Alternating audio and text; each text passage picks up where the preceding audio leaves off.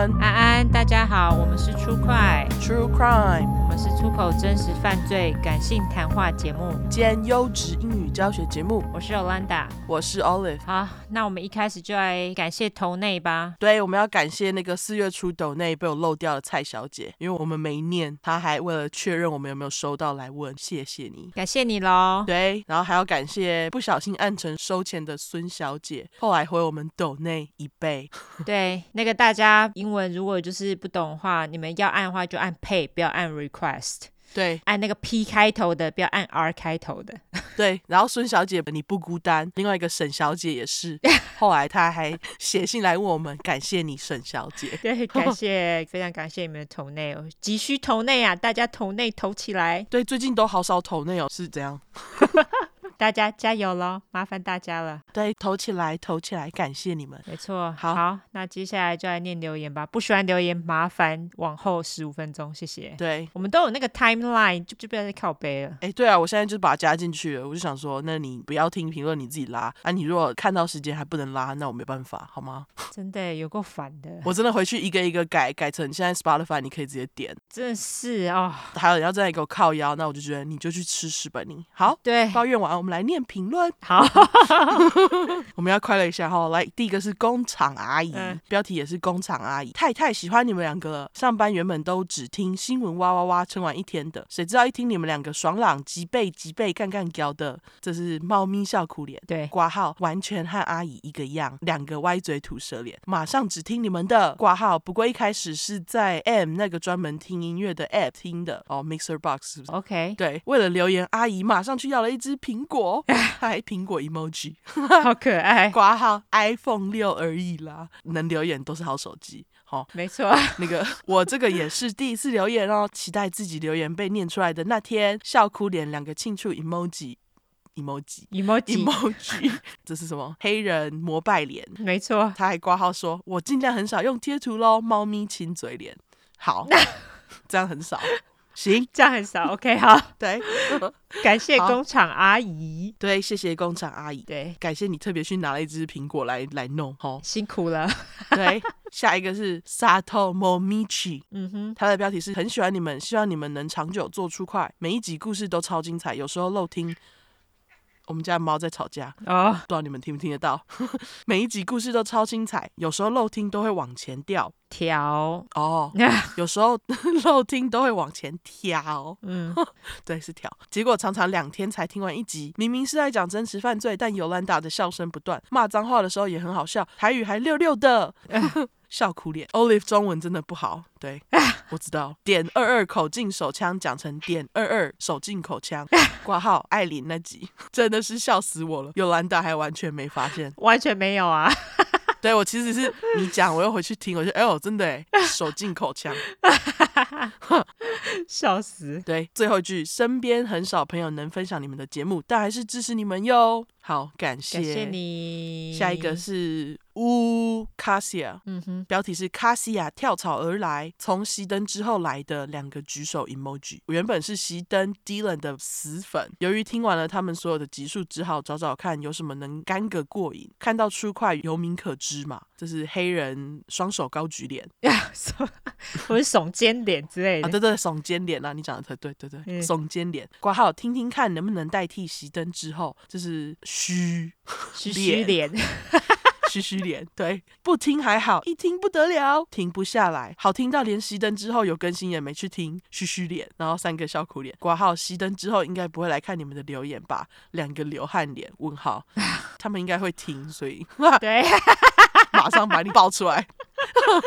真的，对，他后面还写说，我还是很喜欢 Dylan 爱心。嗯，虽说每个频道各有各的风格，果然我还是比较喜欢热情点的你们爱心。总之你们超赞，Thumbs up，希望你们越来越好。鞭炮 emoji，感谢，感谢你。熄灯之后，他们就是很多细节啦，然后他们那个气氛做的蛮好的。对，他们会讨论比较久，我们就是讲完就不想讨论了，我们就交代案子。对对，那个他们都会做很多就是事后的一些延伸讨论，我觉得真的是要做很多功课哎、欸。对，因为我就觉得我给你们讲完，你们自己去想就好了。我讲完我就快累死了，至少可以去想吧，看，完全一个不负责任的态度。对，对我们也不是不负责任。我我觉得如果是讨论案子，我也 OK。但是例如说什么他们的心理，我讨论起来是 OK，因为他们心里就是很难了解。那些杀人魔跟我们一般人就是不一样啊，要不然他怎么会跑去杀人？对啊，而且我觉得我们在讲故事的时候都已经讨论进去了，就我们就是直接骂下去就对了。对，没有讨论，因为就觉得干要讨论我还要多剪，不想。现实就这样。好。OK，好，对，下一个是 Julie 三三八九三六四，好，OK，标题是第一次留言，我第一次用，这样有看到吗？六个点，有。有，好好听，好喜欢，自然的聊天，听故事，加油，小鸡腿，OK，感谢，感谢你，有哦有，我们念到了哈，对你留言成功，对，下一个是。T S A T S A T S A 五个 T，好，怎么念啊？叉叉叉叉叉，然后 T T T，对，叉叉叉。OK，标题是请继续努力，我继续支持。改善音效之后没什么好挑剔了，讲脏话也非常支持，适当时机的骂出来是相当重要的感受。资料收集的也非常详尽，值得鼓励支持。好，感谢，感谢你，感谢。对，下一个是 Wada J，他的标题是听上瘾，最近被朋友推坑，一听。立刻入教，挂号快教，OK，好像也不错哦，快教，对，并且也立刻推荐给朋友和男友，他们通通都一听也入教，笑哭脸，因为真的太精彩了，挂号实在很像直销，那个又没有收钱，怎么会像直销？超喜欢 Y 和 O 两位说故事的方式、速度、偶尔的卖关子、玩笑、粗口都拿捏完美，挂号 Chef's Kiss，你们真的太棒了。感谢，感谢。什么是 Chef's Kiss？就是你知道那个意大利人，他们每次在吃到好吃东西，不是都会把那个双手哦放在嘴巴上，对，然后就是这样母母牛那种吱吱，哎不不，就 是那个 那个谁。你形容的，你形容的好好那个完全，马上就可以想象。对，就是你把手抓起来，然后弄在嘴边那个，哇那种。对对对，好，感谢你喽。对，感谢维达，好，没错，也给你个 shift Kiss。哇，对，给你一个嘟嘟嘟，对，好，下一个是来自于 Kim and Leo，他的标题是超爱血腥肉块情侣档，被男友以及学校的教授推坑刮胡，老师推荐这个好吗？嗯，哪个教授啊？好想知道哦。这是什么教授？对啊，哪个课的？跟我们说哪个课程的？对，好，他说听完整个惊为天人，从此跟男友的对话充斥着各种血腥内容，三不五时还会趁他不注意掐他脖子，抓胡不。良示范，嘘嘘脸，对，这真的是那个不要掐死，拜托。对对对，每天上班都在偷听，从早上听到下午，下午再听到晚上加班，直接听超过八小时，很怕有戒断症。那个是大脑 emoji。对，希望节目可以长长久久继续做下去，我们也会继续拉下线，拉到极限。刮胡问号。题外话，男友说他也是天秤座，小时候也有撞到头，还两次。请问我该注意什么？刮胡怕一个那个是什么啊？呃，那个天啊，这印堂发黑脸好了。哎，好，这个好好哦，好，就这样。印堂发黑脸，印堂发黑脸，对，这就是对。Kim 和 Leo 签到刮胡，希望早日念到我们爱心，念到了，终于念到了。对对，不好意思，你一月二十九号留，现在是四月二十七号 对，现在才念到哇哇。对，大家现在排很久，因为很多，我们尽量念吼。对，那个不要再掐男朋友了，他应该还活着吧？我觉得掐的话，你们俩肯定要讨论一下，那可能是 BDSN 里面的一个范畴。没错，而且。对，而且要有那个 safe word。对对对对对，就是它可以获救。没错没错，对，小心哈。下一个是来自于碰干干干。好好，标题太晚发现了。上礼拜被朋友推荐才开始听出快，谢谢你们每天陪我度过愉快的通勤时光。不过因为太好听了，因为听得入迷，所以我两周内发生了三次付完钱忘记拿东西的窘境，请出快负责。生气生气脸。好，P.S. 如果可以把 F.B. 的旧贴文的连结整理成一篇网志或是贴文的话，我会很感激的。呜呜，太晚开始听，每次都要到粉丝页考古，有点麻烦，那 那你可以用 Instagram。不好意思，我们没办法，我先告诉你，因为那很烦。对，Instagram 可能会容易一点哈，简单很多。对，因为 Instagram 你就往下滑，你去找那个照片就好了。对，脸书你好像是可以直接搜寻 True Crime，然后第三十几块，它应该就会带你到那篇贴文。哦，对，照片也可以，就是好像是这样，因为我们照片不是都会放大标吗？哦，对，没错。对啊，嗯，那我下次来试试看好了，应该是可以这样。我现在就来试。哦，你要现在试，好，你试。True Crime 第三十期。对啊，你搜寻就会是第一个跳出来的结果哦。Oh. 你就是 True Crime，然后第几块出来就是了。OK，请大家善用搜寻功能。没错，那如果再搜寻不到，你就去 IG，麻烦你。对，没时间整理，真的哦，太忙，真的。嘿，对，感谢喽，麻烦你喽。对，好，下一个是来自于怕鬼不怕杀人犯的出快小嫩嫩，他的标题是听到第十五集了，第九集听完校园鬼故事太可怕，忍不住留下评论。即使说好门挡住了杀人犯，但挡不住鬼。哇靠！十个十个啊吗？对，好，十个啊。不知道等我追到第二十七集时，能不能听到 review？摸下巴脸不能，不行。我们这个是第三十八块。对，大家都排得很远哦。对，不好意思哈。嘿，然后他说一直都很爱犯罪推理类的题材，听了几个最爱出快的率真，三个爱心，听着那些急掰靠北好爽，很想要接着一直听下去，又害怕太快听完以后等待的空虚，出快最棒。妈的，几个上上，八个上上，好好哦。我现在才发现不能改名字，以后我只能在出快留言了。刮胡笑哭脸乘以二。那你刚刚为什么不刮胡？对不对？真的哎，那个不能改昵称没有关系，你就到处去留言帮我们宣传，非常好。哦，对啊，对啊，你到处去留言，留言看你要怎样，一星也可以啊。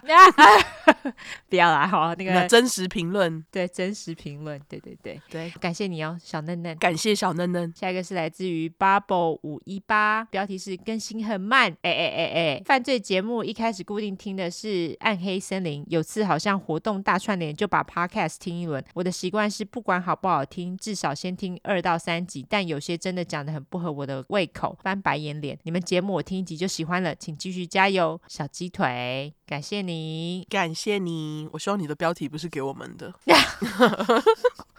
我们周更真的很累，超累的，好不好？那个尤其是真实犯罪周更，超累。哦，真的哎，我觉得真实犯罪周更真的很厉害，真的。就是在自己在夸自己，我们超厉害的，嗯哼，真的。对。好，下一个是来自于蛮会当急闪退的句号，OK，标题是香榭大道上的软烂猫，他说太喜欢你们互动的方式，Yolanda 讲话的声音跟语气还有方式都超像我在澳洲久居的闺蜜，尤其是她真的很急掰，实在太。太像了，三个笑哭脸，很喜欢这种系列的蜜，更喜欢你们自然讨论互动的方式，实在太值得支持下去了。这是什么？三个支持手脸。对，第二次留言，眨眼吐舌脸，是不是只要我用 KKBOX 听啊？三个流汗脸，已推坑朋友入场，三个大笑哭脸，下线要开枝散叶。我靠，这个是什么啊？就是各种多元家庭，就这样，真的。因为这有同性、非同性，然后一堆有的没的哦，对啊，真的开枝散叶，麻烦大家喽。对，哎呦，好爱这个 emoji 哦。对，就是各种人，他应该是是不是只有我留错了？是不是只要我用 KKBOX 听啊？你说这个吗？对，他应该是说是不是只有我？应该蛮多人用 KKBOX 听的吧？我也不知道哎。对啊，因为 KKBOX 之前还做活动哎，应该蛮多人的啦。对啊，对啊，嗯，不过有听众说我们 KKBOX 上面没有第五集，哎，因为那个好像是上次我们换平台的时候系统有点问题，所以第五集好像是被安插在第二十几集之间。如果搜寻的话，搜寻得出来。哦，OK，好好好，对对对，那就麻烦找不到第五集的，你就稍微往下拉，应该就看得到了。对，KKBOX 也有可以直接点时间的功能哦。哦，就跟那个 Spotify 一样。对，好，可惜 Apple 没有。Apple 之后是不是会出订阅制？对，但是你知道他那个有三十趴，我们要给他三十趴的那个订阅金呢，很贱。他真 真几百苹果，对，真的好，我们再考虑一下哈。对，好 好，那下一个是来自于斯里兰卡。对，OK，标题是免责声明是听不懂你，题材丰富，内容多元，超爱。杀人犯就是急掰，中国邪教也急掰，那些说太多粗口脏话的伪善者，给我滚远一点。刘一心没有给任何原因的马 k 假赛，感谢你，感谢你，谢谢你帮我骂，没错。对，然后他最后一个是那个什么，双手张开，张手笑脸。对，对，好，你的你的猫现在是在打架，是不是？其实那刚刚是我的声音。你 你怎么了？这是我喘不过气的声音。Oh my god！你还好吗？没事，因为我不是过敏吗？对。然后我过敏就是会有那个积痰卡在里面，就会发出那种声音。Oh, 对，哦、那是我。天哪！那是我，我还想说那个是你的猫吗？我知道你会问，我刚发出那个声音，我就啊，你等下就会问，是我是我。听起来有够像你的猫。好了好了，好，那我们就来免责声明吧。对，因为我们的主题是在讲有关血腥暴力或者性虐待的内容，建议有类似创伤或经验的人，还有不喜欢这类题材的人，你就不要听了哈，不要再自虐了好吗？对。如果你未满十五岁，十五岁以下你就不要听了哈，拜托你把它关掉。妈妈带着也不要听。我们会用比较轻松的方式去讲这些故事，并不代表我们不尊重受害者。毕竟案件内容都很沉重，我们都是开杀人犯玩笑，对于死者我们会给予绝对的尊重哦。另外，因为我们住在美国有一段时间了，所以还是会中英文夹杂。毕竟这个是翻译的故事，我们还英语教学呢，优职英语教学节目好不好？拜托，真的真的，那有玻璃心的人这边就给你一个警告，我们逮到机会就说中国坏话，所以假使你们不喜欢我们讲中国坏话的话，你就不要听了好不好？免得听了又来骂我们到底怎样犯贱嘛？对，不要不要犯贱好吗？对，不听脏话的人哦，我拜托你现在马上就关掉，OK？你去听别的节目啦，他们很多人都没有骂脏话，对，我们就击败，我们就爱骂脏话，这我们节目你管我们要怎么样？对，好吗？脏话好，脏话爽，没错，对，好，那我这边来纠错一下好了，忘记要纠错，好的，对，那个上一集阿蛇，因为他带我们解锁地球，对，那那个我有讲到南斯拉夫，他后来分裂成几个国家，那其中有一个国家我有提到他的名字，他应该叫做科索沃，不是科沃索。我觉得我们听众都很好，他们都有乖乖拿出地图，所以他们就知道那是科索沃。对，感谢你们纠错，对，非常感谢很多人来纠错，谢谢你们。那时候就是眼馋加嘴误，OK，感谢大家。对，好，好，那今天就你先开始嘛，哈。对，我这次要讲的故事就是有点烂肉的恐怖，然后会有一点未解的谜，因为犯案的吉白狼给我自杀，妈的。哦，对，自杀真的很烦呢，超烦的。就是第一，他没有接受审判；第二，有些事情就只有他知道，很鸡白。没错，我跟你讲，我的虽然没有自杀，也跟你不相上下啦。哦，你说烂肉到爆是不是？对，他也很烂肉，等会你们就知道了，他也是有一点未解，就是。对，我觉得我们两个这次调的案件也是莫名其妙，好像有点像。真的哎，到底是怎样？对，就是上天要我们巧合。没错，我们也没有办法。对，自然的力量。哦。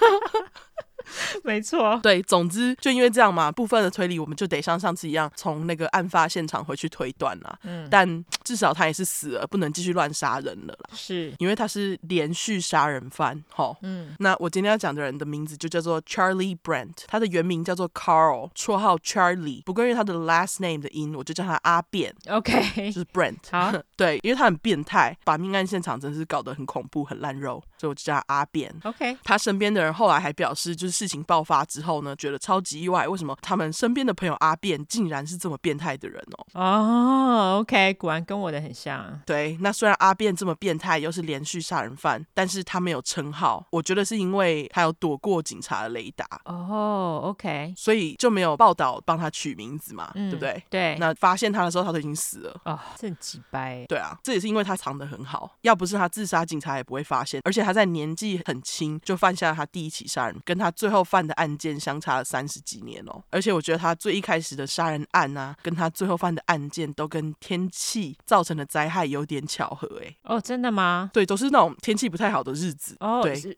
不是他故意挑的？他没有故意挑，他没有故意挑，就刚好。OK，对，就刚好他第一次跟最后一次，那听下去就知道了。好，确定在阿变手下的受害者至少有四个，其中三个还是他身边跟他很亲近的人。不过后世呢，就有警察跟其他专家怀疑他杀的人可能有五到六个，因为他藏得太好，不太确定他真正的受害者总数是多少。嗯，另外他主要杀人的地点呢，是在你住的多彩多姿佛州。有鳄鱼加持，故事就会精彩啊！他的故事里面有鳄鱼是不是？好，没有没有没有，我自己乱讲的啦，就是佛州啦。OK，对啦，佛州真的超多鳄鱼的。对，我选的这个故事，我跟尤兰达讲的时候，他还跟我说：“你真的很喜欢佛州哎，真的哎，你真的很喜欢挑佛州人呢。”他其实不是佛州人呢，他不是在佛州住吗？他是，他不是在那里出生。OK OK，好好好，那半个佛州人咯。对，半个佛州人，但他大半辈子都住在佛州。OK，对，那我们进入背景时间。好，在讲阿变之前，我想要先谈一下他的父母。嗯，变爸 Herbert Brandt 跟变妈 Elsa Brandt 是一对来自德国的移民。变妈比变爸大一岁，他们先是搬到德州，后来才搬到那个康乃狄克州，就 Connecticut 落脚。嗯，那因为康乃狄克州整个念实在是太长了，所以我等一下提到就叫他康州。好，变爸是在一间叫做国际牌农业收耕公司，就是 International Harvester 工作。好，那个农业收割机的英文时间是 Harvester。我要特别提，是因为我在查这间公司的时候，意外查到啊，就是台糖铁道当时用的那个内燃机火车头里面用的引擎品牌，就是这个公司做的哎。哦。是哦，对，嗯、然后车头的外壳是美国另外一个叫做 Brookville 的设备公司做的。然后因为 Brookville 的翻译是溪流旁边的村庄，嗯，再加上台糖的总部在彰化的溪州乡，就是有点巧合嘛，嗯，所以台湾当时就把那个内燃机火车命名为溪州牌。哦，真的还假的？真的，这个好酷哦，是很神奇，真的。对，因为我小时候住彰化嘛，彰化好像就是最多糖厂，嗯，那我小时候就经常去看这些旧火车头，非常有印象。现在才知道它叫做西周牌，哦，太酷了。对，补充一下这个跟故事没没什么相关的小知识。很酷。那好，我们回到故事。嗯，那这对德国移民夫妻，他们就移民到美国嘛。到美国的当年呢，就生下了老大小安 （Angela Brandt）。两年后呢，就在一九五七年的二月二十三号生下阿变，双鱼座加一。哦，终于，终于，对，终于，终于有双鱼座了。对，我一看到他是双鱼，我就觉得啊，非讲不可，就他了。好，对，让双鱼座一点一滴追回来。好，好。那我刚刚不是说他很会隐瞒吗？你看双鱼座加上很会隐瞒，是不是就跟我们讲过的某个吉拜郎很像？就是 BTK 啊，嗯，对，而且他其实也只比 BTK 小一轮，就是十二岁而已哦。哦，对，我还特别去查，哎呦，那他们是同生肖哎，是不是？哦，是哎，对啊，不知道什么生肖，大家有兴趣可以算一下，跟我们讲。对，反正 BTK 是一九四五，吼，嗯，那变霸一开始在农业收割机公司到底在做什么的，我是不清楚啦。但是变爸为了能继续在公司里面就是升职，非常认真的边工作边进修，这样。嗯，那他的认真也的确付出了回报。不过也是因为这样，变爸经常因为就是被升职，然后就在美国各州被调来调去。嗯，一九六八年的九月，一家人因为变爸当上负责企划的工程师，他们又再次搬家，就是得从那个康州搬到印第安纳州 Fort Wayne 这个地方生根。OK，接着变妈又生了老三跟老四，就是阿变的两个妹妹啦。这几年呢，因为搬家的关系，小安跟阿变的学校理所当然就一直换嘛，两个人就得不断的当班上的转学生，重新适应新环境，听起来压力其实就蛮大的。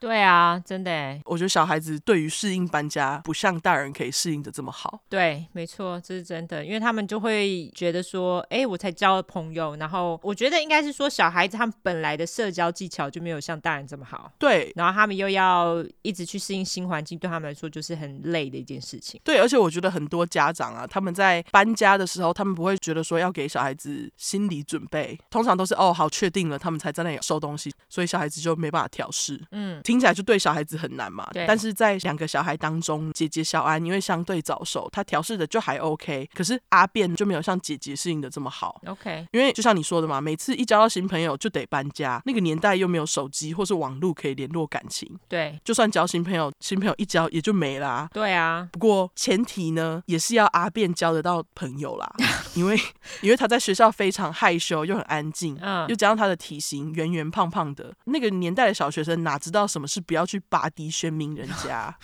的确是 优质英语复习时间，没错。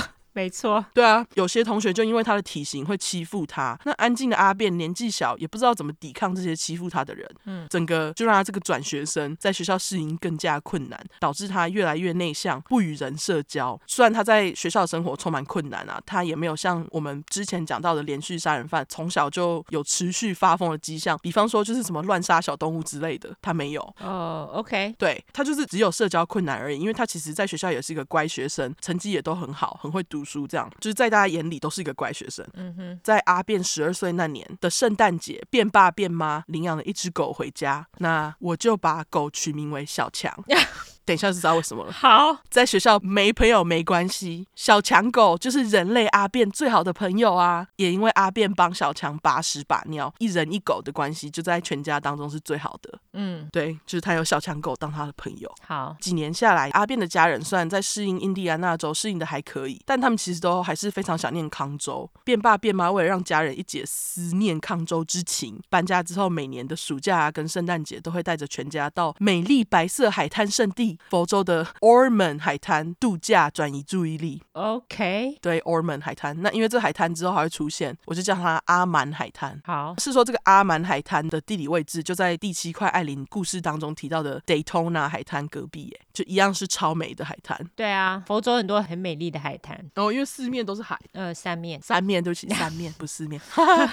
那个除了美景之外，辩爸会选择佛州，其实还有另外一个原因，就是因为他想要在佛州。打猎哦，佛州很多人很爱打猎，对，因为好奇我就跑去查嘛，为什么他要特别跑去佛州打猎？才知道其实，在佛州要拿到打猎执照不难呢。的确是不难啊，但是他们好像其实打猎执照有分，例如说你要猎鳄鱼的话，它有特别猎鳄鱼的执照。对对对，嗯，我去查，它就是有不仅限是陆地上的，海陆合一也有，嗯，然后猎哪种生物也有特别细分，好像就不同价钱这样。啊、哦，对。不过好像一般的猎鸟这种基本执照，佛州政府竟然一年只收当地居民十七块美金呢，好便宜哦。对，只要这么便宜就可以打猎了，而且非居民的价钱是十天四十六块点五美金，年费一百五十块，就给大家一个 idea，还是很便宜耶。我也觉得，就是要杀动物，居然真的付那么少的钱就可以。是说我们有很多动物可以杀，是不是？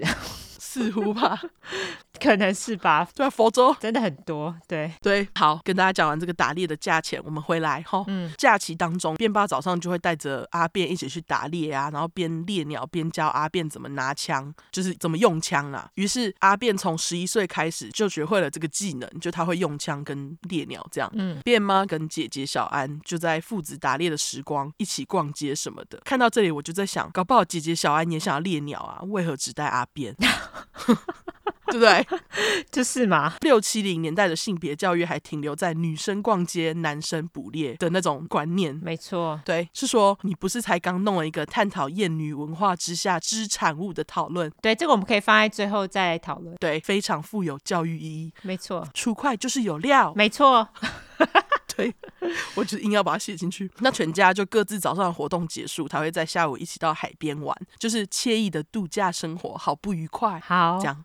虽然说一直以来呢，在佛州度假都还不错，可是呢，在一九七零年的圣诞节那一次的佛州之旅，就发生了不幸的意外。事情是这样的：假期快结束的某天早上，便爸一如往常的带着十三岁的阿便去打猎。今年因为就是有新成员狗狗小强，他就一并把他带来玩嘛。嗯。结果打猎途中，小强。不知道是被草丛里面什么东西吸引，结果他就马上跑进去杂草堆里面不见狗影。不管阿辩父子俩怎么叫他，小强都不出来。那辩爸那天也不知道脑子里面在想什么，发神经，想说对着草丛射的话，小强应该会因为枪响声音很大嘛，被吓出来。嗯，结果呢，辩爸这个神枪手直接把狗打死。狗实在有够衰，神枪手是在反讽的意思，没有在称赞他，就是知道草丛里面有狗，到底是在射屁。他可以就是往天空发射就好，他干嘛往草？草丛发射，我真的不懂哎，不知道他在想什么啊？或者是往草丛上面射就好，真的是有个蠢的。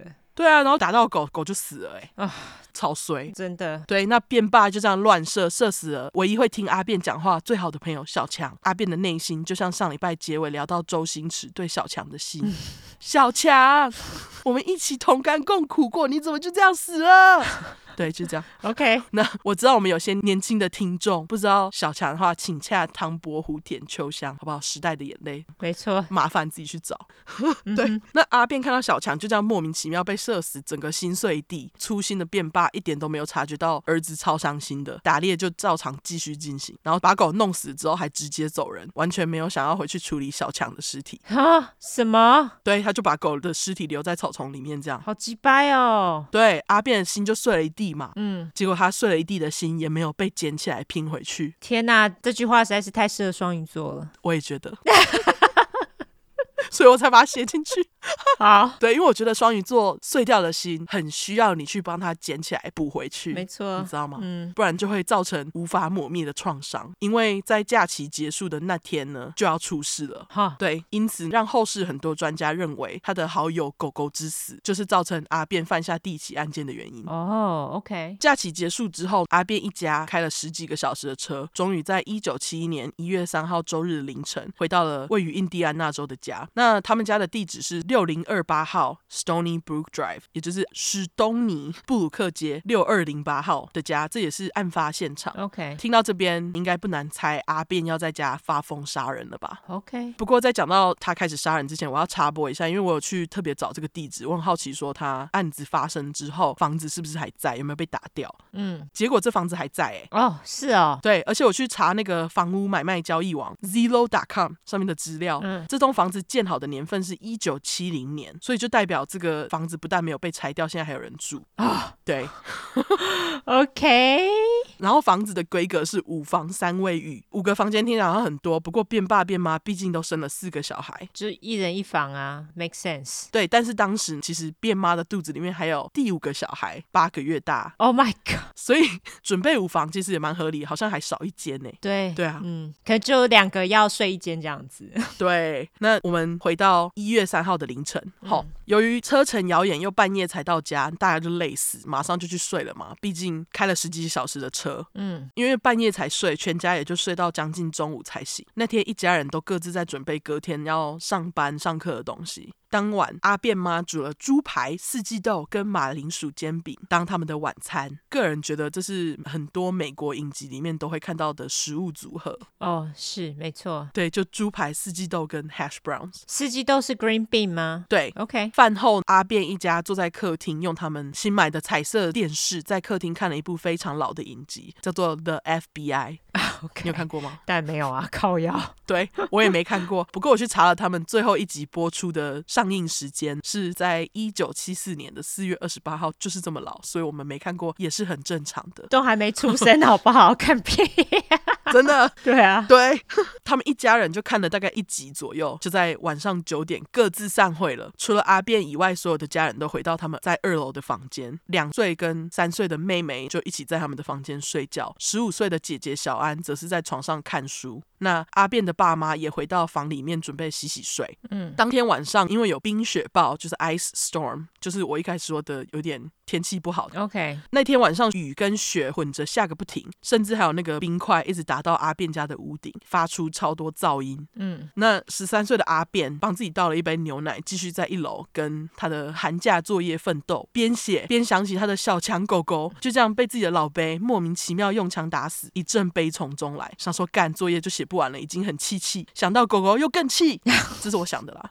好，这也是我的推测哈，我觉得他就是很气。那气到脑子超热的阿便，就在晚上快十点的时候，偷偷溜到父母的房间，偷拿便爸放在床头柜的鲁格手枪 （Luger Pistol）。嗯，那这个鲁格手枪是一种半自动步枪，你们可以去维基百科上面看它是长什么样子。在查这把手枪的时候啊，我的桌面上就有那个手枪的照片嘛。嗯，Michael 刚好走过来，他就看到，就马上就说：“哎呦，这把手枪好丑哦！”说完很丑还说：“哎，你讲的人是不是不是美国人啊？”哦，为什么美国人不用吗？因为这把手枪其实是在德国盛行的，那他们也的确是德国的移民啊。哦，可是这个好像是那时候在打仗的时候很常用的手枪，是不是？对，那时候好像是是一九四五年前德国很常在用的手枪。OK，所以我就觉得，哎，好神奇哦，他竟然也知道，果然美国人就是懂枪，真的真的。对啊，好，我们回到闯入爸妈房间的阿变生气现场。嗯，变爸变妈因为在浴室里面洗漱嘛，聊天，完全没有注意到儿子偷偷跑进来。变妈这时候一边洗澡一边看《时代》杂志，就 Time Magazine。变爸则是站在琉璃台前面刮胡子。嗯，那大家还记得阿变从十一岁开始就被训练用枪了吧？所以他就知道怎么用啊。嗯，他因为怒气不知道怎么发泄，手里就抓着刚刚拿来的枪，直直的往爸妈所在的浴室前进。说时迟那时快，他马上就朝着阿变爸的左手边狂射好几枪。哈，那这边不清楚阿变的目标到底是谁，可是他完全就像疯了一样朝浴室里面狂射。阿变妈的肚子中了两枪，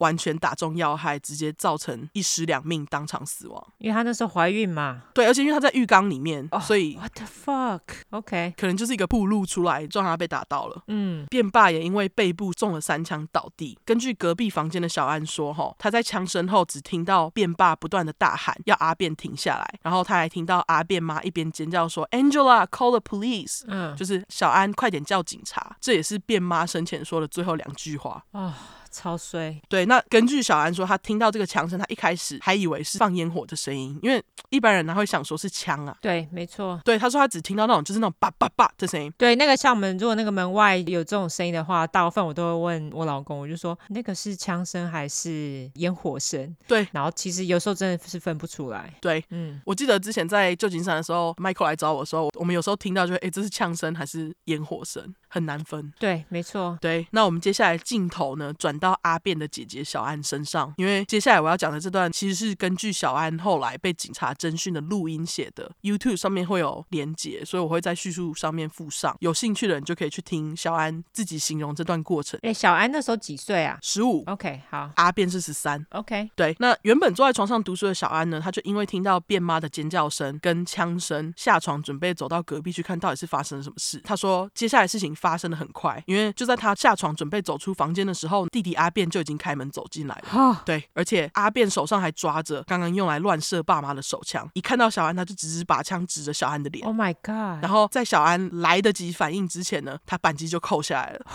那他一开始是完全没有注意到嘛，是直到听到扳机扣下去的声音，他才意识到弟弟用枪指着他，好恐怖哦。超恐怖！他说他听到那一声就想说：“干，我弟现在是怎样？要把我杀了吗？我要死了吗？”不过也是还好，小安命大，因为刚刚阿变不是发疯吗？嗯，他其实现在也好像也是在发疯状态，他就是一阵狂射，早就已经把子弹用掉了。哦，天哪，这个电影情节啊，老天爷啊！这完全是电影情节。我接下来要讲的都是电影情节，根本。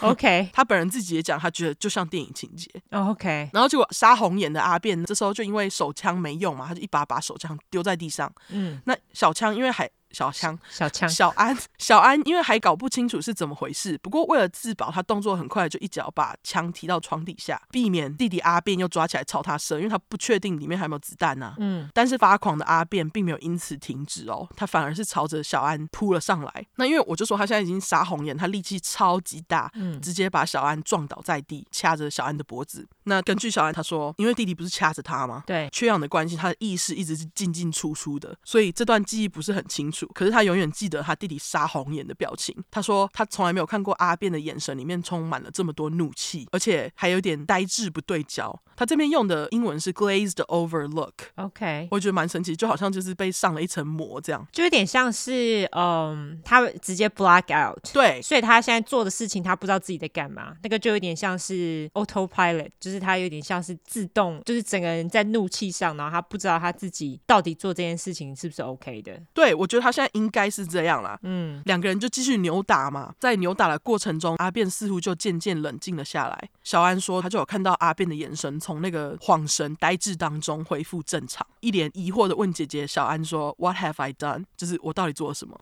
小安才告诉弟弟阿变他刚刚干了什么好事。阿变还满脸问号，表示：“哈，我有吗？”只哈，I did。哦，小安才跟他说：“对了，你有，快点从我身上移开，我们才可以想下一步要怎么做啊。” OK，这时候阿变才拉开他和小安的距离，因为他刚刚原本是坐在小安的身上掐他。那这时候姐弟俩才一起走到楼下的客厅，小安就跟他讲说：“好，我们一起想办法。不过呢，潜意识小安为了保命，心里面的小声音还是一直跟小安的脑袋说：快逃啊！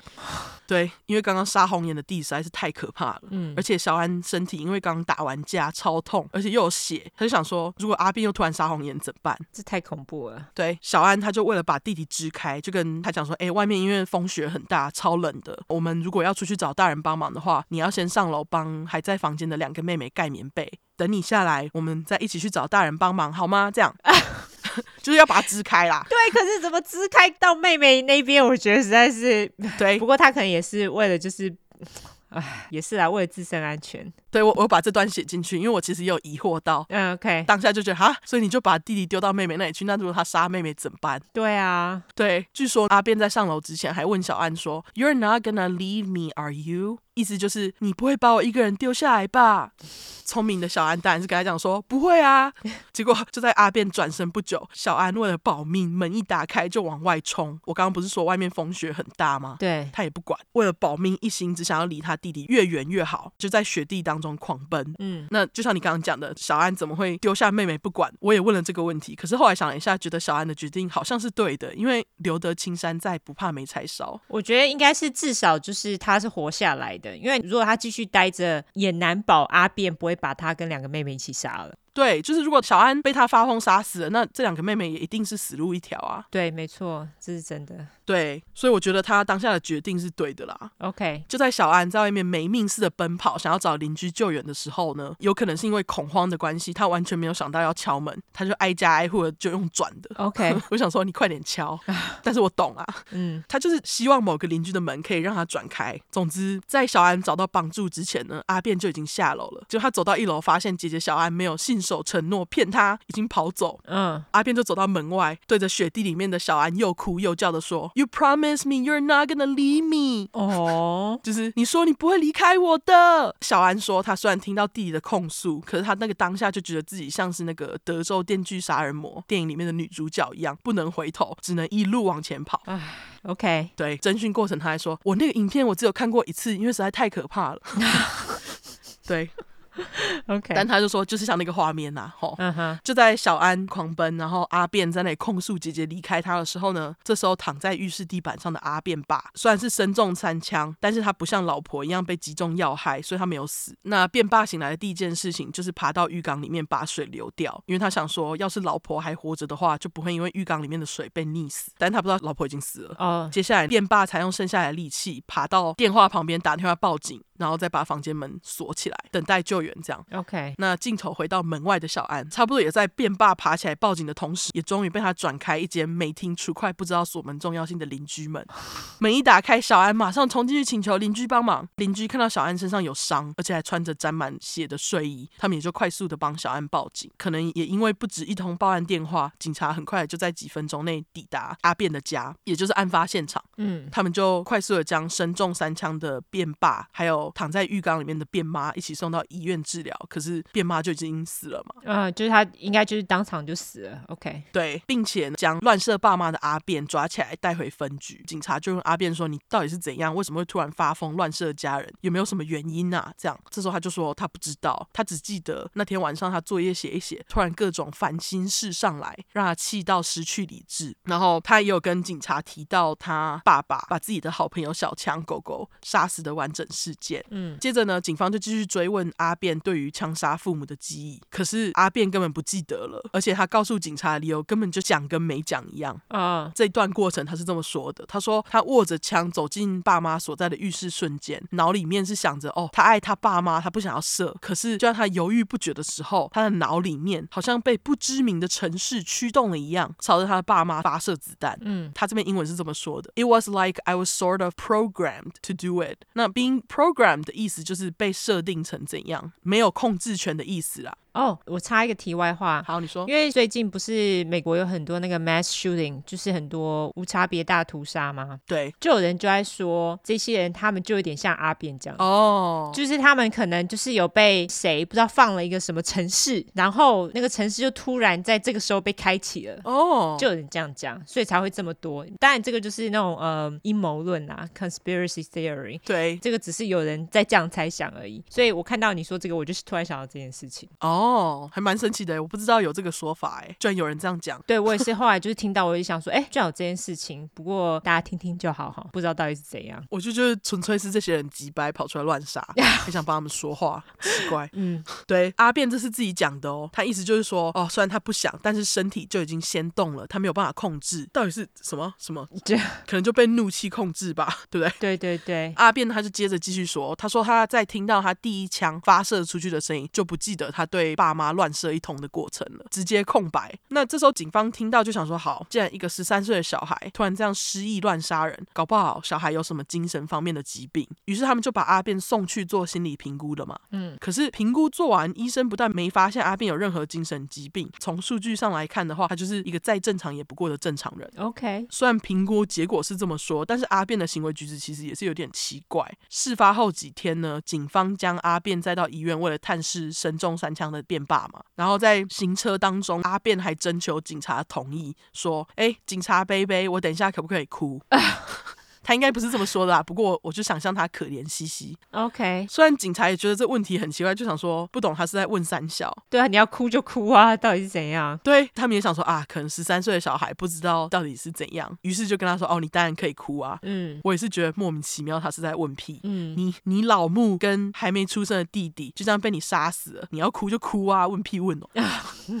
好，我们冷静，回到警方带阿辩去医院这边，一进医院看到躺在病床上的老贝。眼泪马上掉下来，哭哭啼的跟辩爸说：“对不起，我很抱歉，我做出了这种事情。你看，毕竟都征求同意了，当然要马上哭一下。嗯，而且阿便还不忘用老杯误杀小强的这件事情，当场亲勒了爸爸一下，情绪勒索，表示爸，你这样误杀狗狗让我很伤心。便爸看儿子哭成泪人儿，也当场就为误杀小强的事情道歉，还人很好的跟阿便讲说，之后要是儿子得坐牢，他会经常去看他，一切都没关系啦。然后阿便就被带回监狱。”等待审判了。OK，那这段时间呢，变妈的尸体跟肚子里面的胎儿就一并被烧成骨灰，撒在全家年年度假的阿蛮海滩上。那变爸也在经历了长达一个月的治疗之后，在女儿小安的陪同之下，回到儿子发疯乱开枪的家。那虽然房子已经清干净了，不过变爸一回到房间，进去浴室，才真正意识到自己的老婆真的死了这件事情啊。Oh. 因为毕竟他当时就在那里看到整个状况嘛。对，他就一屁股坐在马桶上面哭，边哭边跟旁边的小安说。没了变妈，他什么都不是，真是有够可怜。真的啊，对。可是谁叫他要乱杀狗呢？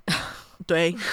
你要是不要打到狗，搞不好你的儿子不会这么气。对，差不多也是在这段时间，变爸就带着女儿们搬到当地的另外一间公寓，因为那个家实在是真的住不下去，越看越触景伤情嘛。嗯，那不止变爸可怜，小安也很可怜。在受过惊吓以及母亲死亡的事件，这两件事情大大影响了小安在学校的成绩表现。在事件发生之前，他在学校成绩都是很好的，名列前茅。可是，在案件之后，他的成绩就大大走下坡。他这样来回学校念书已经很厉害了。好不好？对，我觉得他差点要被杀死哎、欸。对啊，还要跟他弟弟打斗。如果是我，我就休学了，好不好？他其实等等就要休学了啦。OK，对，他原本就是拿 A 或 B，现在就是 D 或 F，F 就是不及格的意思。隔年小安就休学回家了，不念了，直到后来才回去继续拿文凭这样。OK，那我们回到审判，整段审判过程其实不算久，案发几个月判定就下来了。我觉得没有超过一年都好像还好。哦，oh, 对，因为有的真的是要像我们之前讲的，有些案子他们被关都是被关了两年、三年之后才真的有审判出来，所以其实一年好像。都还好，这个好像四五个月，结果就出来了啦。OK，虽然阿辩造成一尸两命，但是由于当时印第安纳州的法律规定啊，十四岁以下的小孩不能被以谋杀罪起诉。而且据说在开庭的时候，其中一位精神科医师还因为刚刚提到的那个心理评估，说阿辩就是很正常的人嘛，送医治疗没必要啦。哈？OK，对，很奇怪哦，超怪的。对，但是阿辩在被询问到为什么开枪的时候，他就讲说，哦，他是被控制了一样。陪审团跟法官听到这里就想说，你写攻下，他们都觉得，要是阿辩不接受心理治疗的话，非常非常有可能会再犯，还是需要接受一下心理治疗。OK，于是就在案发四个多月，陪审团就判定阿辩必须进到精神病院待到状况比较好才能出院。嗯，那他在医院就跟他在学校一样，是个小乖乖，很安静。OK，精神科医师要他干嘛就干嘛，因为这样阿变还变成那个医院的优秀病患哦。他当优秀病患的期间，辩爸为了修补和儿子之间的关系，每个礼拜都会依照他的承诺去看他。嗯，大约过了一年左右，医生就在隔年一九七二的六月表示，阿变没事，你就是个正常人，可以回家跟家人住。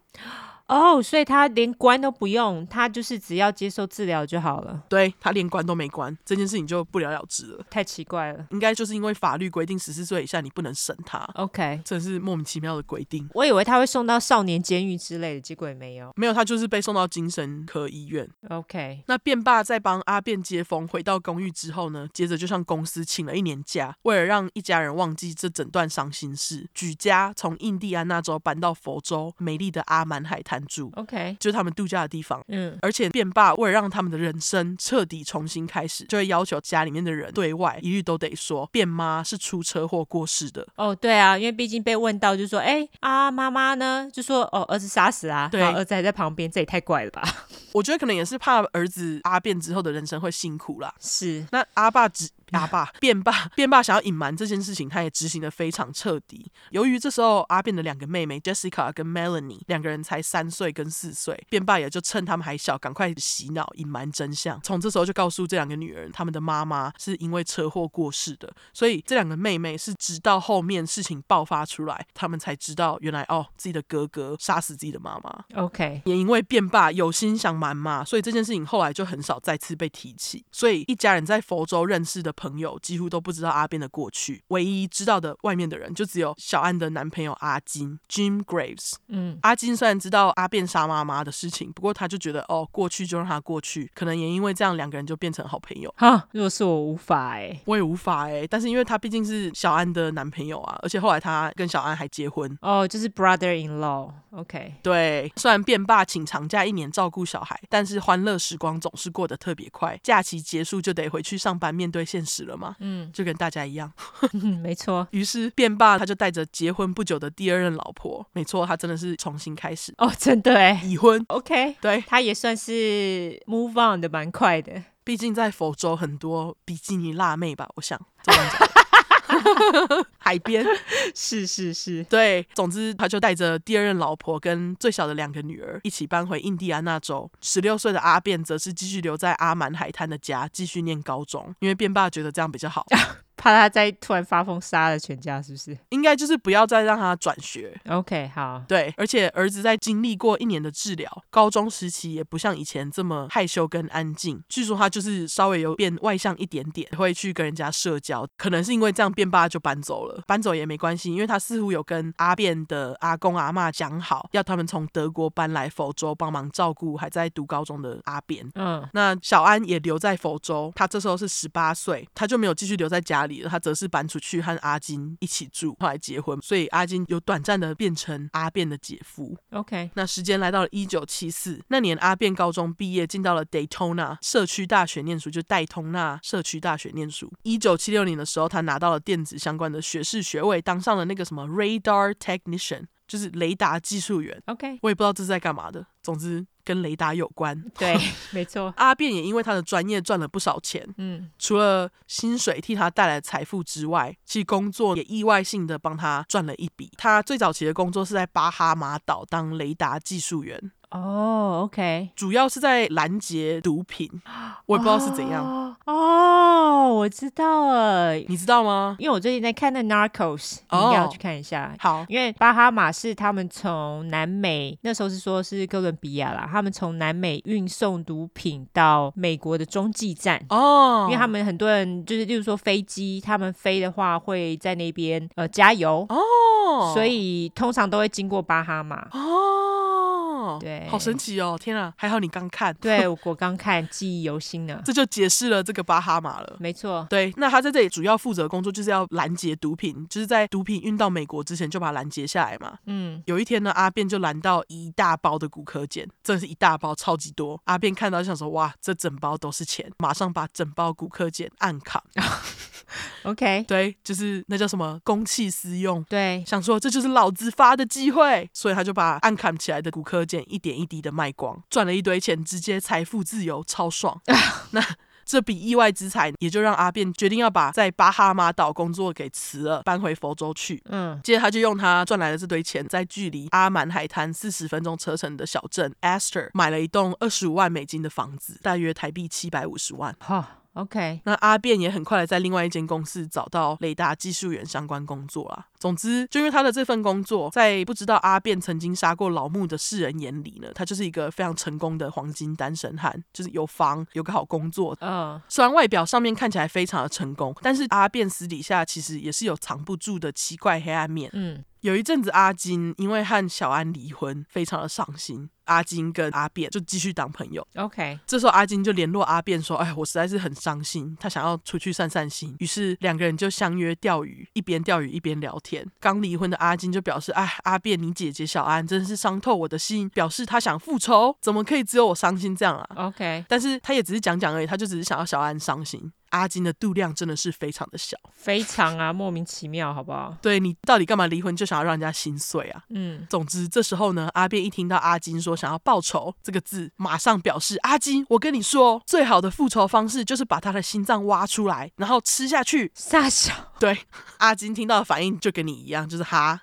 三小一些功下，没错，超怪的。对，虽然他觉得很奇怪，但最后这个讨论就也不了了之。但这是他事后跟警察讲的啦。嗯哼。那时间来到了一九八五年，二十九岁的阿便因为将近三十，好像就有点急着定下来。于是当年的四月，在前姐夫 （A.K.A. 好友阿金）的牵线之下，认识了小他一岁的 Teresa Helfrich，小名 Terry，我就直接叫她泰瑞好了。好。那这个女生的生日是一九五八年的三月十六号，也是双鱼座。鱼对，双鱼情侣。OK，他是在日本的利川县出生的。嗯，我推测泰瑞的爸爸是驻派在日本的军官。哦、oh,，OK，对，泰瑞当时是在一间位于戴通纳海滩上面的小店当经理，他有写日记的习惯。他跟阿便认识不久，两个人就开始约会了，打得十分火热。嗯，交往了半年左右，就在当年的夏季末同居了，动作就还蛮快的。其实这也是因为阿便把这段关系看得非常认真，认真到在隔年年初就想婚了，非常美国人啊。对，于是阿便就跑去问姐姐小安，要不要诚实的跟泰瑞讲说自己在十三岁的时候发疯杀死妈妈的这件事情。嗯，小安这时候当然就是跟阿便讲说，你当然要诚实啊，不然你要跟这个人结婚，你怎么可以不讲嘞？对啊，这个根本就没有办法藏吧？你跟一个人每天一起生活的话，对，那因为秘密这种东西就像纸包不住火一样，小安就跟阿便讲说，你要是跟他讲了，泰瑞留下来就是最好的结果嘛。嗯，但如果泰瑞因此离开你，那也就算了啊，不然呢？对不对？对啊。听完小安的话，阿便也就点点了头，他就说：“哦，他知道了。”不止小安跟阿便讲，阿金也有跟阿便讲说你要跟他讲。但是到底阿便有没有跟他讲这件事情，我们就不知道他有没有做了。OK。于是他们就在隔年的八月二十九号，在阿曼海滩上面结了婚。不过阿便并没有邀请任何家人来。我觉得从这里看起来是有可能没有跟泰瑞讲哎、欸。哦，他是怕家人会呃跟他讲，是不是？我觉得他是怕家人提到这件事情。OK。总之，这对夫妻他们在婚后感情一直都很好，除了经常一起出去玩啊、划船、钓鱼等等的，还会帮对方做爱心便当，就是蛮多人会羡慕的恩爱完美夫妻啊，有点太完美了。像你之前说的那种形象太完美，就觉得好像有点奇怪。对，婚后几年，夫妻就在一九八九年的年初搬到位于佛州最下方的小岛链群之一的 Big Pine Key。OK，Big Pine Key，我就叫它大松湾好了。好，夫妻俩就在那边一起盖了一栋海边小屋。那当年七月，也就是夫妻俩搬到大松湾不到几个月的时间，当地人就在离阿便家大约三百公尺的距离的某座桥下面，发现了一具面部朝下浮在水面上的三十八岁女尸 Sherry Parrish，我就叫她小丽。好，小丽生前住在大松湾的一条小船上，尸体被发现的当天早上，还有人看到她在路上骑车，结果莫名其妙就这样被杀了。那因为小丽的尸体泡在水里面不超过十二个小时，所以并没有被泡烂太多。割痕都还很新鲜，这样啊。嗯。不过就在警察把尸体打捞出来定睛一看，才发现靠腰。他们原本以为是一个很普通的全尸，嗯，才发现凶手除了把小丽的头暴打一顿之后，还把小丽割喉。哦。最后他还把小丽的心脏给拿出来。What the fuck？对，听到这里不觉得就跟阿便跟阿金讲的那个什么复仇挖心脏有点像吗？对啊，对。其实最一开始小丽的案子，因为警察当时一直找不到凶手，有进入悬案一段时间。是在吉白朗阿便自杀之后，警方回去对照他的行迹表，加上阿金后来给的证词，才在过了十七年之后正式确定小丽就是阿便杀的。OK，对。而阿金能够给警察证词，也是因为阿便的老婆在这件事情上有跟他讨论过。泰瑞跟阿金说啊，在居民发现小丽尸体的那天晚上，阿便就比平时更晚回家，而且他一进门还满身都是血。哈，对，OK。泰瑞这时候就问他说，到底是怎么回事？阿辩就说，哦，我刚刚去钓鱼啦，切鱼喷的啦。OK，可是阿辩说谎，稿子还不打好，他那天根本什么鱼都没有带回家，所以是要怎么解释？哦，他直接当沙西米吃掉了。哦，对，他可能是这样讲吧，我也不知道。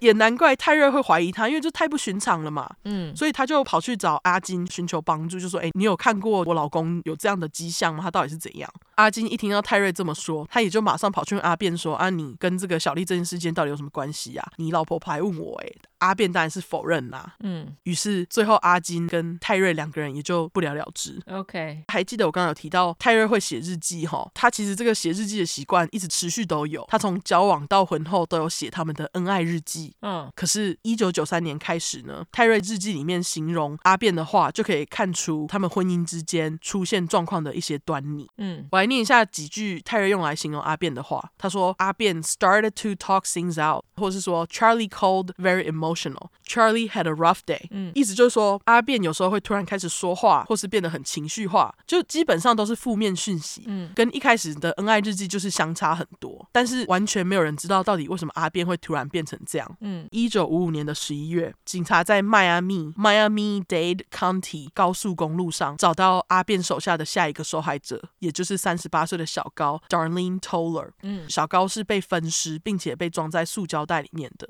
哦，OK，对，除了被分尸之外，警察一打开，发现尸体是无头的，心脏就跟小丽一样是被挖了出来的。他为什么要把心脏挖出来啊？那心脏是还在，只是被挖出来，还是说心脏已经不见了？小高的尸体好像头跟心脏都不见了，他们好像后来就都没有找到。哦，OK，对，好像就是也是因为没有找到，最后小高的案子也跟小丽一样变成悬案一阵子，然后是到后来阿变自杀才有办法把这个案子跟他连在一起的。嗯嗯，接下来讲下去之前，我要补充一下，刚刚忘记讲，阿辩也跟老婆一样喜欢记录，嗯，但是他不是写日记，他是会记下旅游的里程记录，所以最后也是因为阿辩小本本上面的里程数以及他对心脏的执着，才让警察有办法确定小高是阿辩杀的啦。据说那一天他小本本上面的里程数的数字刚好符合大松湾到迈阿密的距离，也就是一百六十公里远。OK，我只能说他对心脏的执着真的是很让人匪夷所思哎。对啊，就是他为什么要挖心脏？我不懂哎。哎，我也不知道。不过其实他喜欢肢解，其实也不是一天两天的事了哦。他就是 necrophilia，而且就像我刚刚说的，阿变就像 BTK 一样，把自己的内心喜好藏得非常好。他都会自己偷偷在电脑上面搜寻，朋友家人都不知道阿变其实非常爱好变态恐怖重口味网站。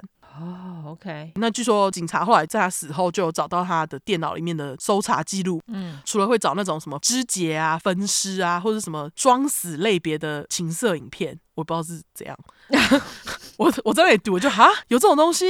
对啊，超奇怪的。对，他曾经使用过的关键字就是有什么女性尸体肢解啊，像是什么 dead woman autopsies，把内脏掏出来，disbowelment，对，disbowelment，disbowelment 就是把内脏掏出来的意思。然后什么 dark fantasies，暗黑幻想等等的，就是他喜欢的这样。OK，时间来到了二零零四年的夏天，大家也知道佛罗里达夏天最多的就是可怕的。飓风，对，尤其在海边，就是跟台风一样的东西。对对对，那年其中一个最恐怖的就是 Hurricane Ivan 伊凡飓风。嗯，而伊凡飓风也就是我刚刚最一开始讲到跟阿辩最后一个案子有关的天灾了。嗯，这个伊凡在靠近佛州之前就已经在加勒比海附近造成六十八个人死亡了。哦，这是一个非常大的飓风，不是开玩笑的。这样，由于阿辩住的大松湾比较靠下面，所以他就首当其冲。嗯，于是政府就通知当地居民要在在二零零四年的九月九号撤离。结果阿变这个神经病在泰瑞急急忙忙的收行李的时候呢，他就表示我不要走，我们家很坚固。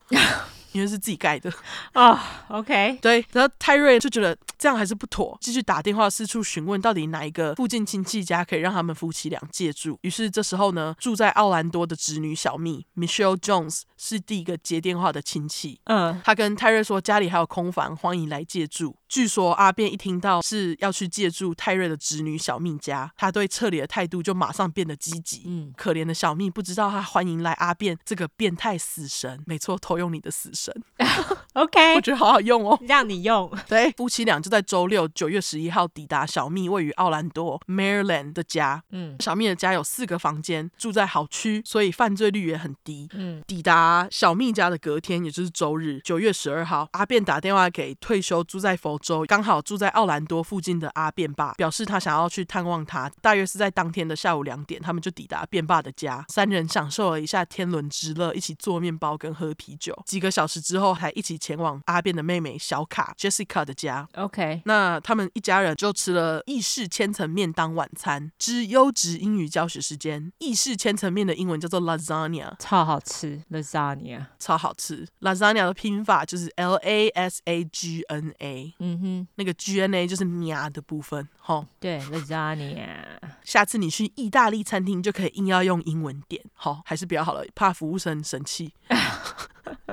晚餐后，阿变跟小卡他们两个就一起打电话跟小安还有另外一个妹妹 Melanie 叙旧。电话中，小安就问阿变说：“哎，你隔天要不要开一个小时车过来拜访姐姐啊？”阿变这时候就跟他讲说：“哦，不行啦，表示他隔天也就是周一有事，有机会再说。”就拒绝了小安。嗯，聚会结束之后，阿变在门口和变爸还有妹妹小卡说再见。那你们也知道，美国人在说再见的时候都会抱一下嘛。对。那变爸跟小卡他们那天就有注意到阿变抱他们的时间变得比较长，而且好像抱的比较激烈，可以感受到阿变的情绪。这样激烈是说就是抱的比较紧，OK，比较热情，嗯，对，就是抱的比较久。接着就在他们说了再见之后，阿变夫妻就开车回泰瑞的侄女小蜜的家了。嗯，那我先来介绍小蜜一下，OK。三十七岁的小蜜是在一间高尔夫频道当广告执行长，而且长得很漂亮。嗯，这也是为什么阿变一听到要住小蜜家，态度就变得比较好的原因，因为他觉得她很漂亮。OK，就是他有意淫她过啦，就变态啊。对，他就是变态啊。他觉得小蜜实在超漂亮，根本可以当模特儿。除了意淫她之外，他还会跟同事讨论老婆的侄女，这到底是怎样？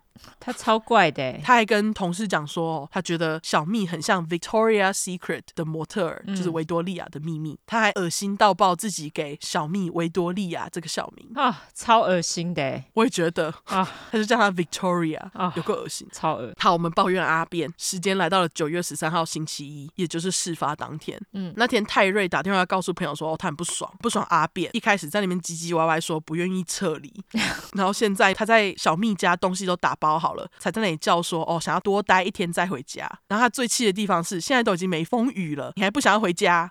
呃、对啊，对，就是你刚一开始在那里唧唧歪歪，不是很想要待家里吗？然后现在又不想回家之类的，他就打电话跟朋友抱怨这件事情。嗯，那小蜜平时他跟朋友还有蜜妈 Mary Lou 的关系很好，是那种天天会讲话的关系。嗯，周一晚上，小蜜的一个朋友原本要来拜访他，但是那天晚上小蜜在电话里面就跟朋友讲说，哦，今天真的不行，因为刚刚他跟泰瑞夫妻两个人在喝酒，结果喝一喝，夫妻两个人似乎是因为讨论到离婚的话题而吵架，嗯，所以气氛就整个很尴尬，所以他就要朋友找其他晚上来。OK，这通电话也是最后一次任何人听到小蜜的消息。你说夫妻似乎讨论到离婚的话题是谁？就是泰瑞夫妻啊。OK，是泰瑞夫妻，他们讨论到要离婚的话题。OK，对，然后两个人就开始吵架了。那小蜜在旁边就第三者，超尴尬的。嗯，接着时间就到九月十五号星期三，阿变跟泰瑞的车还。停在小蜜家的车道上，除了门口的邮件信箱被塞爆之外，地上还有两卷橡皮筋卷起来的报纸。嗯，很明显就代表从周二开始就没有人收报纸了。嗯，那小蜜的朋友还有小蜜的妈妈都觉得很奇怪嘛，因为这两天一直打电话给小蜜都没有人接。嗯，于是其中一位朋友叫做 Debbie Knight 小奈就决定在周三的傍晚开车到小蜜家看到底是怎么一回事。贴心的朋友小奈还不忘打电话给担心小蜜的蜜妈，就是边打电话边。边去看到底是发生什么事情。嗯，小奈走进小命的家门呢，他就发现哦，前门已经是锁着的了，就决定试试看能不能从车库进去小蜜的家。OK，那你也知道，美国的车库有时候最上面会有一排窗户，也不是窗户啊，就是玻璃，你可以看到里面。你说最上面是哪边？车库有些不是会在拉门上面会有一排的那个玻璃吗？哦哦，对对对，你就可以从上面看到里面嘛。嗯，于是小奈就在走进车库的时候，就从那个玻璃发现，在车库上吊的阿扁。What the fuck？对，而且据说阿变这时候由于佛罗里达州的高温，尸体早就已经开始腐烂了。嗯，小奈这时候看到他腐烂尸体，当然是吓得花容失色，赶快报警啊！当晚七点四十三分，警方就接到了来自小奈的报案电话，赶来小蜜的家。那因为小蜜的家是从里面反锁的，所以就在密不通风，加上我刚刚说嘛，佛州九月的温度不是在开玩笑的，对不对？对，超热，对，又热又湿，所以警方门一打开，就是死亡的味道迎面扑鼻而来。味道会这么重，其实也是因为阿变这个死变态，在他自杀之前，对着小蜜的尸体胡搞瞎搞，乱切一通，搞得到处都是，味道才会加倍重。哈，对，等一下再跟你讲这个细节。吼，好，警方一进门，他们先是发现泰瑞端坐在沙发最右边的尸体，他身上是穿着一件黄色的 T 恤，胸部上面有好几道被刀捅的痕迹，据说是总共七刀。接下来，警方就继续往卧室里面走，才发现小蜜躺在床上的尸体，推断也是胸口的刀很致命的。但是他的尸体就是很恐怖，我刚刚不是说乱切吗？对，他的头就跟我刚刚前面讲到的其中一个受害者一样，被阿变切下来，摆放在身体旁边，然后胸部还有心脏跟大部分的内脏器官也都被拉到外面去，围绕在尸体的旁边。Ew，Oh my God！据说其中一部分的内脏还在垃圾桶里面。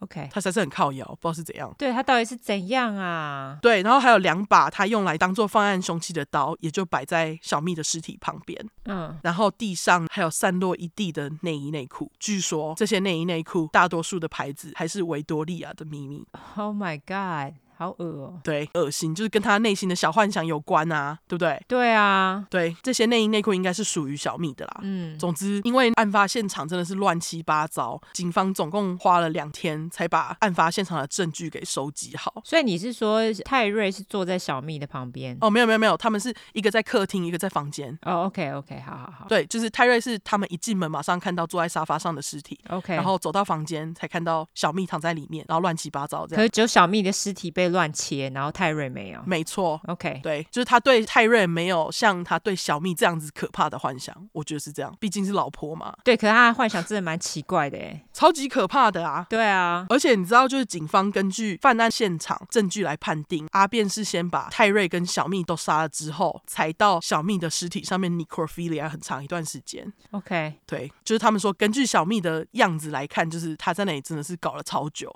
直到他满意，才把身上沾满血的衣服脱下来丢到小蜜的房间地上，嗯，然后他才跑去浴室洗澡，最后才用床单绑到车库屋顶上吊自杀的。看到这里，我就觉得干，你还特别把自己弄干净再自杀。是怎样？对啊，到底是怎样啊？莫名其妙哎。对，就是你刚刚把人家切成这样，然后你自己在那里给我把血洗干净，到底是怎么回事？对对，当晚凌晨，前天邀约弟弟来家里做客，却被弟弟拒绝的小安接到了阿变爸打来的电话，告诉他在小蜜家一房三尸的消息。嗯，这时候小安才意识到，原来前几天阿变跟他说的计划就是这个计划。好。OK，最后呢，警方就因为这起惨案才惊觉，原来三十三年前阿变这个连续杀人犯曾经在印第安纳州杀了自己的妈妈。接着他们才陆续就着阿变的行踪调查了几个在佛州的悬案，才将刚刚我提到的小丽跟小高案件串联起来。OK，因为都心脏都有被挖出来嘛。对对对，然后就是还有其他的证据这样啦。嗯，另外阿变对维多利亚的秘密真的是非常有爱。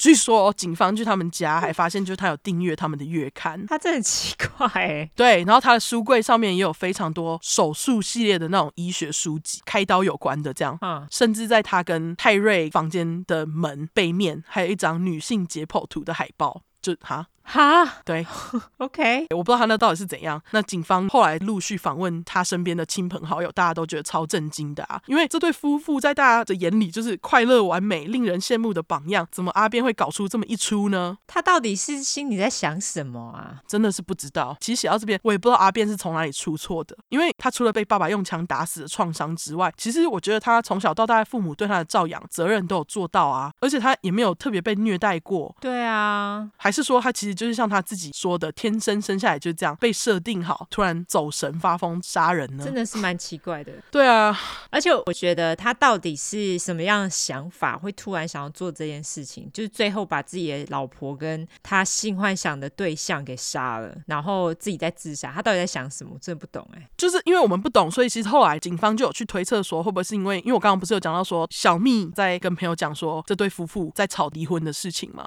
哦、oh，OK，对，所以离婚可能是一个引爆点，就对了。我就是在想说，会不会是因为泰瑞跟他说干我要离婚，然后他完全不能接受，就跟之前一样气到爆，突然发疯杀红眼。哦、oh，就脑袋突然断线，不然真的不知道，因为他就敢自杀了。对啊，这个太莫名了。对啊，而且我觉得他最后还清醒的去洗澡自杀，到底是怎样？对，因为如果说他真的杀红眼，他应该会直接自己自杀吧？对啊，这实在是太奇怪了。要不然就是他杀完把小蜜的事情乱搞一番之后，然后他醒来发现靠腰啊，哦，真的躲不过，他才去自杀。哎，我也不知道，真的哎。这就是因为他自杀，我们就有点未知的谜，小悬案之阿变的故事啊、哦！谢谢，OK，非常的精彩，所以我觉得他很急掰，超级掰的啊！到底是怎样啊？我觉得他整个人就是一个莫名的人哎，莫名其妙，真的莫名其妙，还是因为我们就是搞不懂双鱼座哦。我觉得他如果其实活下来，搞不好也会像 BTK 一样，就是慢慢的跟你叙述他怎么切的过程。哦，BTK 也很莫名，对，他真的超莫名的，不懂他，不懂，完全不懂。好啦，感谢。好，好，那接下来就该我说啊，我的也是一个有一点悬案的故事。好，那就先这样，晚安，晚安。这次要再来一个 co-ed killer，也就是校园杀手，大家有没有觉得很耳熟？很耳熟。我之前也有说过一个 co-ed killer，就是第三块的 A。哎，虽然音质不好，大家不介意，还是可以放出来听听好吗？也是非常精彩的。对，这次这个我要说的校园杀手，不知道为什么没有像 A 那么有名。我觉得有可能是因为 A 比较爱讲话。哦、oh. 我自己乱猜的，但是我觉得应该是。而且因为 A 他其实不是帮 FBI 很多嘛，这个没有，这个很沉默，他不爱说话。OK，好了，那我就来公布姓名。他的名字就叫做 John Norman Collins，就叫小林。我之所以叫他小林，当然就是跟他名字有关啦。那另外呢，因为这个小林就在你我的身边，就是一个超级普通人，但是你却不知道他是一个杀手。哦，小林他其实就是这样子的人，就是跟你的有点像，就是。哎，没有想到他居然是会杀人的那种人，就是藏得很好吗？他藏得蛮好的。小林的称号刚刚已经说了嘛，就是 co-ed killer，因为他称号跟 A 一样，所以又有人叫他 the original co-ed killer，、oh. 就是他是 original 啦。Oh. 因为其实他犯案的时间也只比 A 早了几年而已，他是在六零年代，那 A 是在七零年代。除了这个称号之外，小林他有其他的称号，他称号有 the Michigan Murderer，也就是密西根杀手，以及 Ypsilanti Ripper，也就是以普西兰蒂开膛手，妈的，好长哦！Ypsilanti，它是在密西根的一个城市，也就是它主要的犯案地点，就直接称它伊普城，要不然就是很他妈的长。OK，中文就直接翻成伊普城杀手。伊普城是东密西根大学的所在地，既然都叫校园杀手了，那时候虽小的，就是东密西根大学的女学生们嘛。OK，我知道我已经公布了杀手的名字，但是因为小林他被抓了之后，他一件都不承认。哦、oh.，他就说我是无辜的，他就说我通通没有干这件事情，所以我们就无法确实的知道接下来案件是不是都一定是他犯的。但是其中有一件呢，因为算是证据非常的齐全，所以大概有九成九就是他杀的。OK，而且连他舅友都这么觉得。哦、oh,，OK，总之大家听就知道了。其他案件当然也是因为警察有确实的连结，所以才会这样说。OK，我接下来一样先从他的背景开始。好，小林他一出生的姓呢，其实是 Chapman，不是 Collins，Collins Collins 是后来改的。他是在加拿大的安大略省出生的，他的生日是一九四七年六月十七号，双子加一，我觉得他很双子。是哦，好。他是家里最小的，那他上头有个哥哥跟一个姐姐。但是小林爸这个渣男呢，在小林出生没多久之后就抛妻弃子，人就不见了。小林妈那时候为了养三个小孩，他就自己到处打零工赚钱。一年后，他遇到另外一个年纪比他大很多的男子，两人马上就结婚了。但是没想到这个老继父也是一个渣男，他是一个酒鬼，他就是每天会到酒吧喝酒，喝醉了，然后回家就打老婆跟打小孩。靠腰。那有一次老继父呢跟小林妈在车子里面大吵，结果老继父他就把只有两岁的小林从妈妈的手中抢过来，然后重重的摔到车子的后座。啊，不知道有没有撞到头，搞不好有。靠腰。才两岁，一年后，也就是小林三岁的时候，这个老继父不知道又怎么跟其他人起了冲突，那个人就突然掏出了一把枪，然后指着老继父，结果老继父这个混蛋居然就拿起了三岁的小林来当人肉盾牌，耶，好鸡掰哦！就你居然拿小孩来当挡箭牌是怎样？就是他完全不 care 小林的意思啊！这个男人这么烂，你一定在想说，小林妈到底在冲啥小？怎么还不快点离开？好啦，小林妈听到你们的心声了，她这几年默默的存钱，终于在一九五一年小林四岁的时候，她就带着小孩离开了这个臭老人，并且从加拿大逃到美国密西根的工业城底特律。小林妈她也立马在底特律遇到一个男人，叫做 William Collins，我就叫他老威。OK，那大家也听到他是 Collins，就知道他们之后会结婚嘛。老威他帮小林妈安顿了生活，结果两个人在相遇的两个月之后又马上结婚了。哦，oh. 刚开始他们两个人的生活还算美满，就没什么问题。但是没多久，老威不知道干嘛也变成了酒鬼。更扯的是，这次小林妈跟他一起喝。哦，oh. 他们两个就每天晚上都跑出去喝，那你就会想说啊，小孩嘞，小孩他就把他们丢在车子里面不鸟他们，让他们自己玩自己。虽然如此，老威最终也收养了小林妈的三个小孩，所以后来他们的姓就改成 Collins。OK，那小林妈的烂眼光当然就是对小孩造成不小的伤害嘛，尤其是小林。嗯，那小林因为从小就是被打、被抛弃呀，还被丢到后座，有没有？然后又被忽略，小林他就成为了一个经常尿床的小孩。老威也因此更常生气，因为就觉得干。你给我尿床这样子，小林也因此一路包尿布包到六七岁，因为太常尿床了。通常在去上小学之前，大部分小孩都戒尿布了，但是他就是因此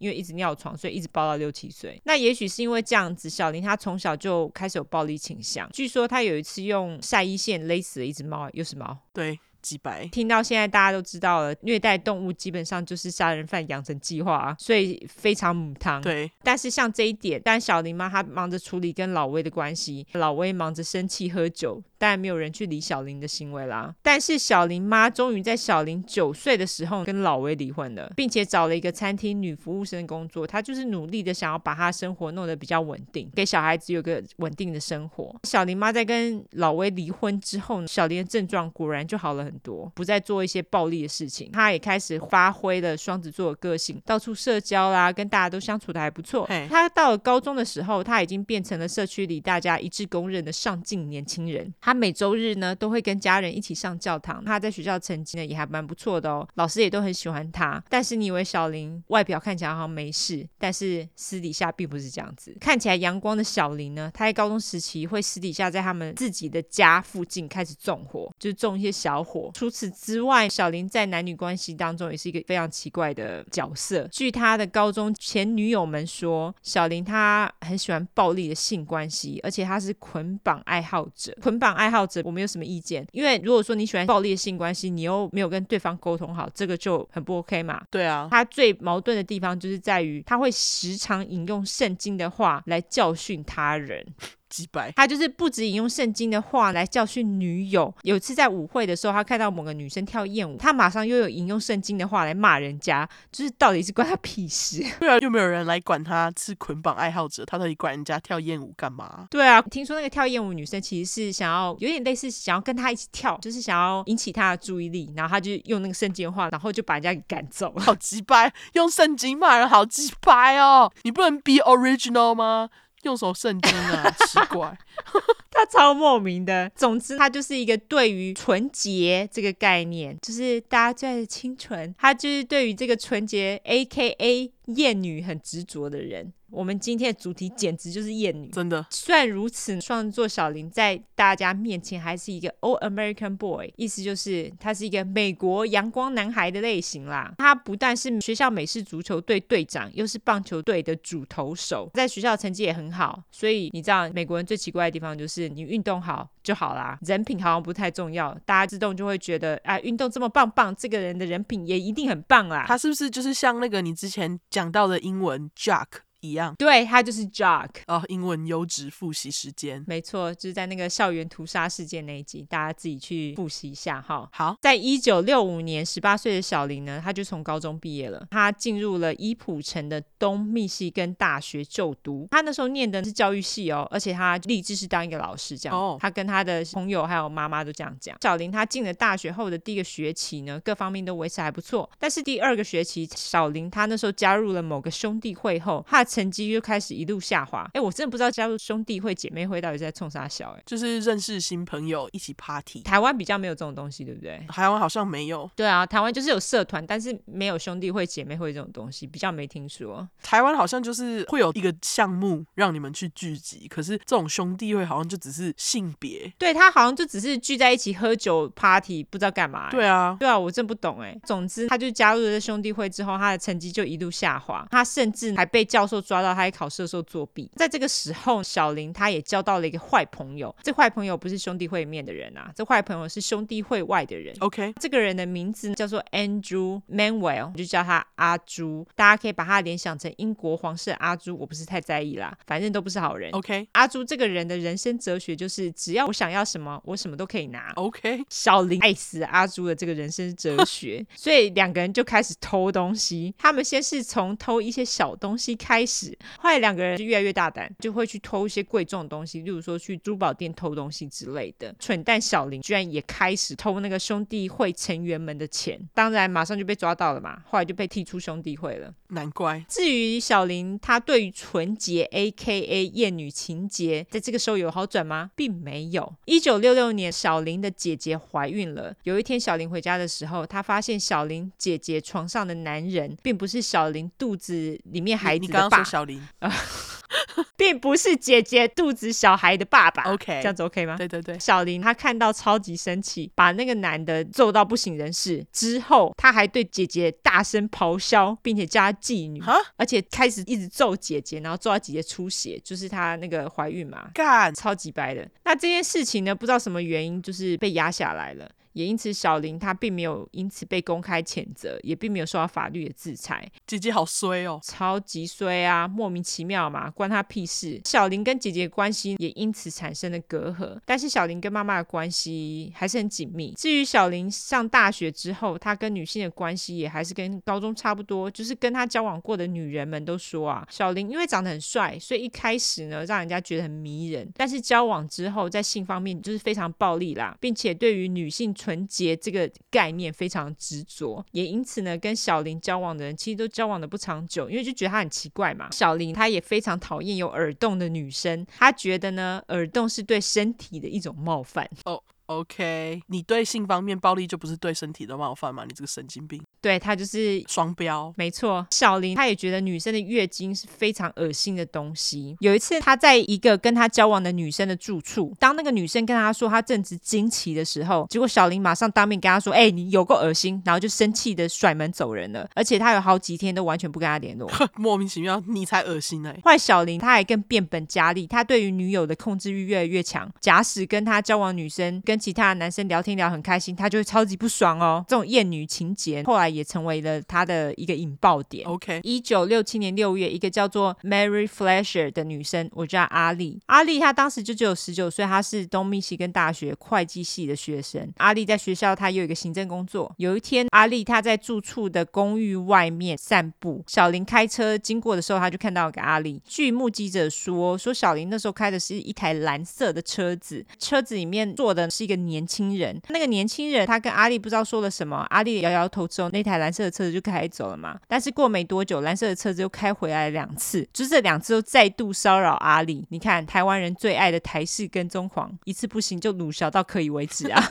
是不是那个电影最近吵到爆？对，没错，他鲁小到了第三次，又再度遭到阿丽的拒绝，于是蓝色的车子就生气的开走了。你怎么知道蓝色的车子生气呢？它就是会有那种嗯的声音，对，那种轮胎磨地的声音，对，就引擎催下去的声音。对，大家都知道哈。根据目击证人说，在这次之后，他就没有再看到蓝色的车子了。阿丽走着走着，转个弯，也没有人再看到阿丽了。第二天，阿丽因为没有去上班，阿丽的室友便报警了。阿丽的父母也都很紧张啊，但是警察又来了，他们说安啦，他可能突然跑出城去玩了啦，或者去哪个男朋友家没有回家而已啦，不要紧张啦。哦，但是阿丽的父母呢，坚持阿丽不是这样子的人，更何况阿丽她什么都没有带啊，衣服也没带，车子也还在，她是跑去哪里？但是警察还是一副轻松不关他们事的样子。在他失踪了七十二个小时之后，警察才开始把阿丽当做失踪人口处理。哦，实在有够母汤，真的。但是阿丽的爸爸呢，那时候就已经有非常不好的预感，他觉得阿丽可能已经死了。总之，警察到处打听，只有一个目击证人看到蓝色的车子骚扰阿丽之外，他们询问另外一个看到阿丽走出住处的校园保全，但是保全并没有看到蓝色的车子。警察又检视了阿丽的住处还有车子，还询问了阿丽的室友，但是没有任何线索。一直到了阿丽失踪的两个月后，两个青少年一大早在校园北方的一个农场工作，他们那时候听到附近的田地有车门关上的声音，我就想说好耳力。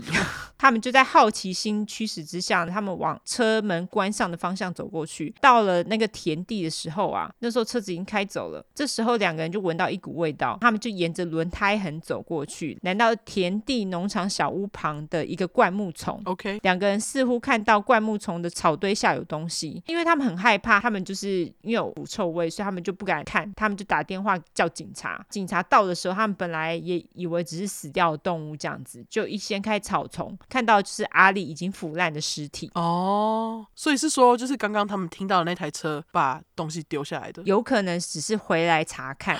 等会你就会知道了，因为小林对于这一点他其实有莫名的执着。OK，好，阿丽的尸体在经过解剖验尸之后，证实阿丽在生前曾经被严重的殴打多次，阿丽的胸前也被刺了高达三十刀，一只手背还有另外一只手的手指也都不见了，两只脚呢也被。从脚踝的地方被切断，靠腰，而且他的腿骨也都呈现碎裂的状态，就是整个身体就已经被搞得乱七八糟了。所以他也是 necrophilia，欸，他就是哦，这集就是 necrophilia 特辑，真的没错。从发现阿丽的尸体的现场的那个轮胎印啊，还有阿丽衣服的碎片来看，阿丽的尸体啊，至少曾经被移动过三次，所以不知道他到底有对他尸体除了做这些事情之外，他还做了什么？嗯，阿丽的死亡也是小林为人所知的第一个谋杀案件。那小林他从新闻报道上看到阿丽被发现之后的消息，当然就很烦嘛，因为是他第一次杀人，所以对于警察会不会找到线索后上门，他就是战战兢兢的这样子。过了两天呢，警察。完全没有找上门迹象，他就松了一口气，便在心里重新反复想象杀了阿丽的过程，就觉得啊，怎么这么爽啊！而且他也没有觉得任何抱歉啊或悲伤的感觉，嗯，他只觉得他怨气终于有一个出口了。我就想说，怨杀小是什么怨气？厌女的怨气吧。OK，小林他在脑海当中又反复杀了阿丽好几遍后，他就觉得干，我好想再看到阿丽最后一眼哦。所以神经病的小林，于是就开车去前往阿丽所在的殡仪馆。他跟殡仪馆人员说。哦，我是阿丽家人的朋友啦，表示想要看阿丽的遗体。那个员工就觉得，除了家人之外，谁会想要在丧礼之前去看人家的遗体？完全对啊，他就马上拒绝了小林的请求。结果小林居然超级中二，跟他说：“You mean you people can fix her up enough so I could just get one picture of her？”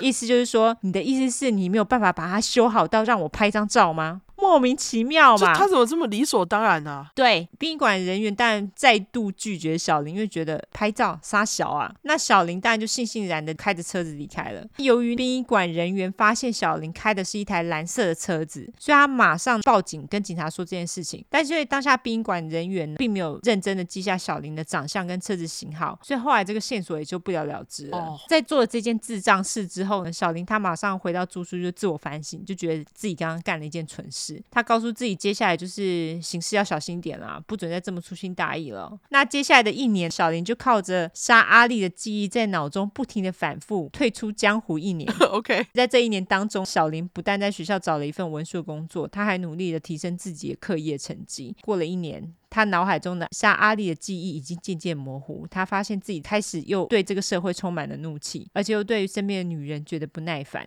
阿力的谋杀事件在校园里传得如火如荼啊，女生们都开始很紧张，不敢一个人出门。但是因为一年之内都没有再发生类似的情况嘛，他就觉得好啦，女学生们的警戒心开始松懈啦，有些人开始敢自己一个人在晚上行走了，他就觉得是时候可以行动了。所以一九六八年的六月底，一个叫做 Joan Shell 的二十岁艺术学院的女生，我叫她小琼。好，她那天晚上呢，打算搭公车到大家都知道的 Ann Arbor 安娜堡，Hey. 大城市去找一个朋友。结果小琼的一个朋友叫做 Susan 苏苏，陪她到公车站等公车。一到公车站，那时候最后一班公车已经开走了。大家知道，美国非大城市的公车都马是一两个小时才有一班，像我们这边公车也超难等的。我那时候查我们这边的那个公车表啊，那。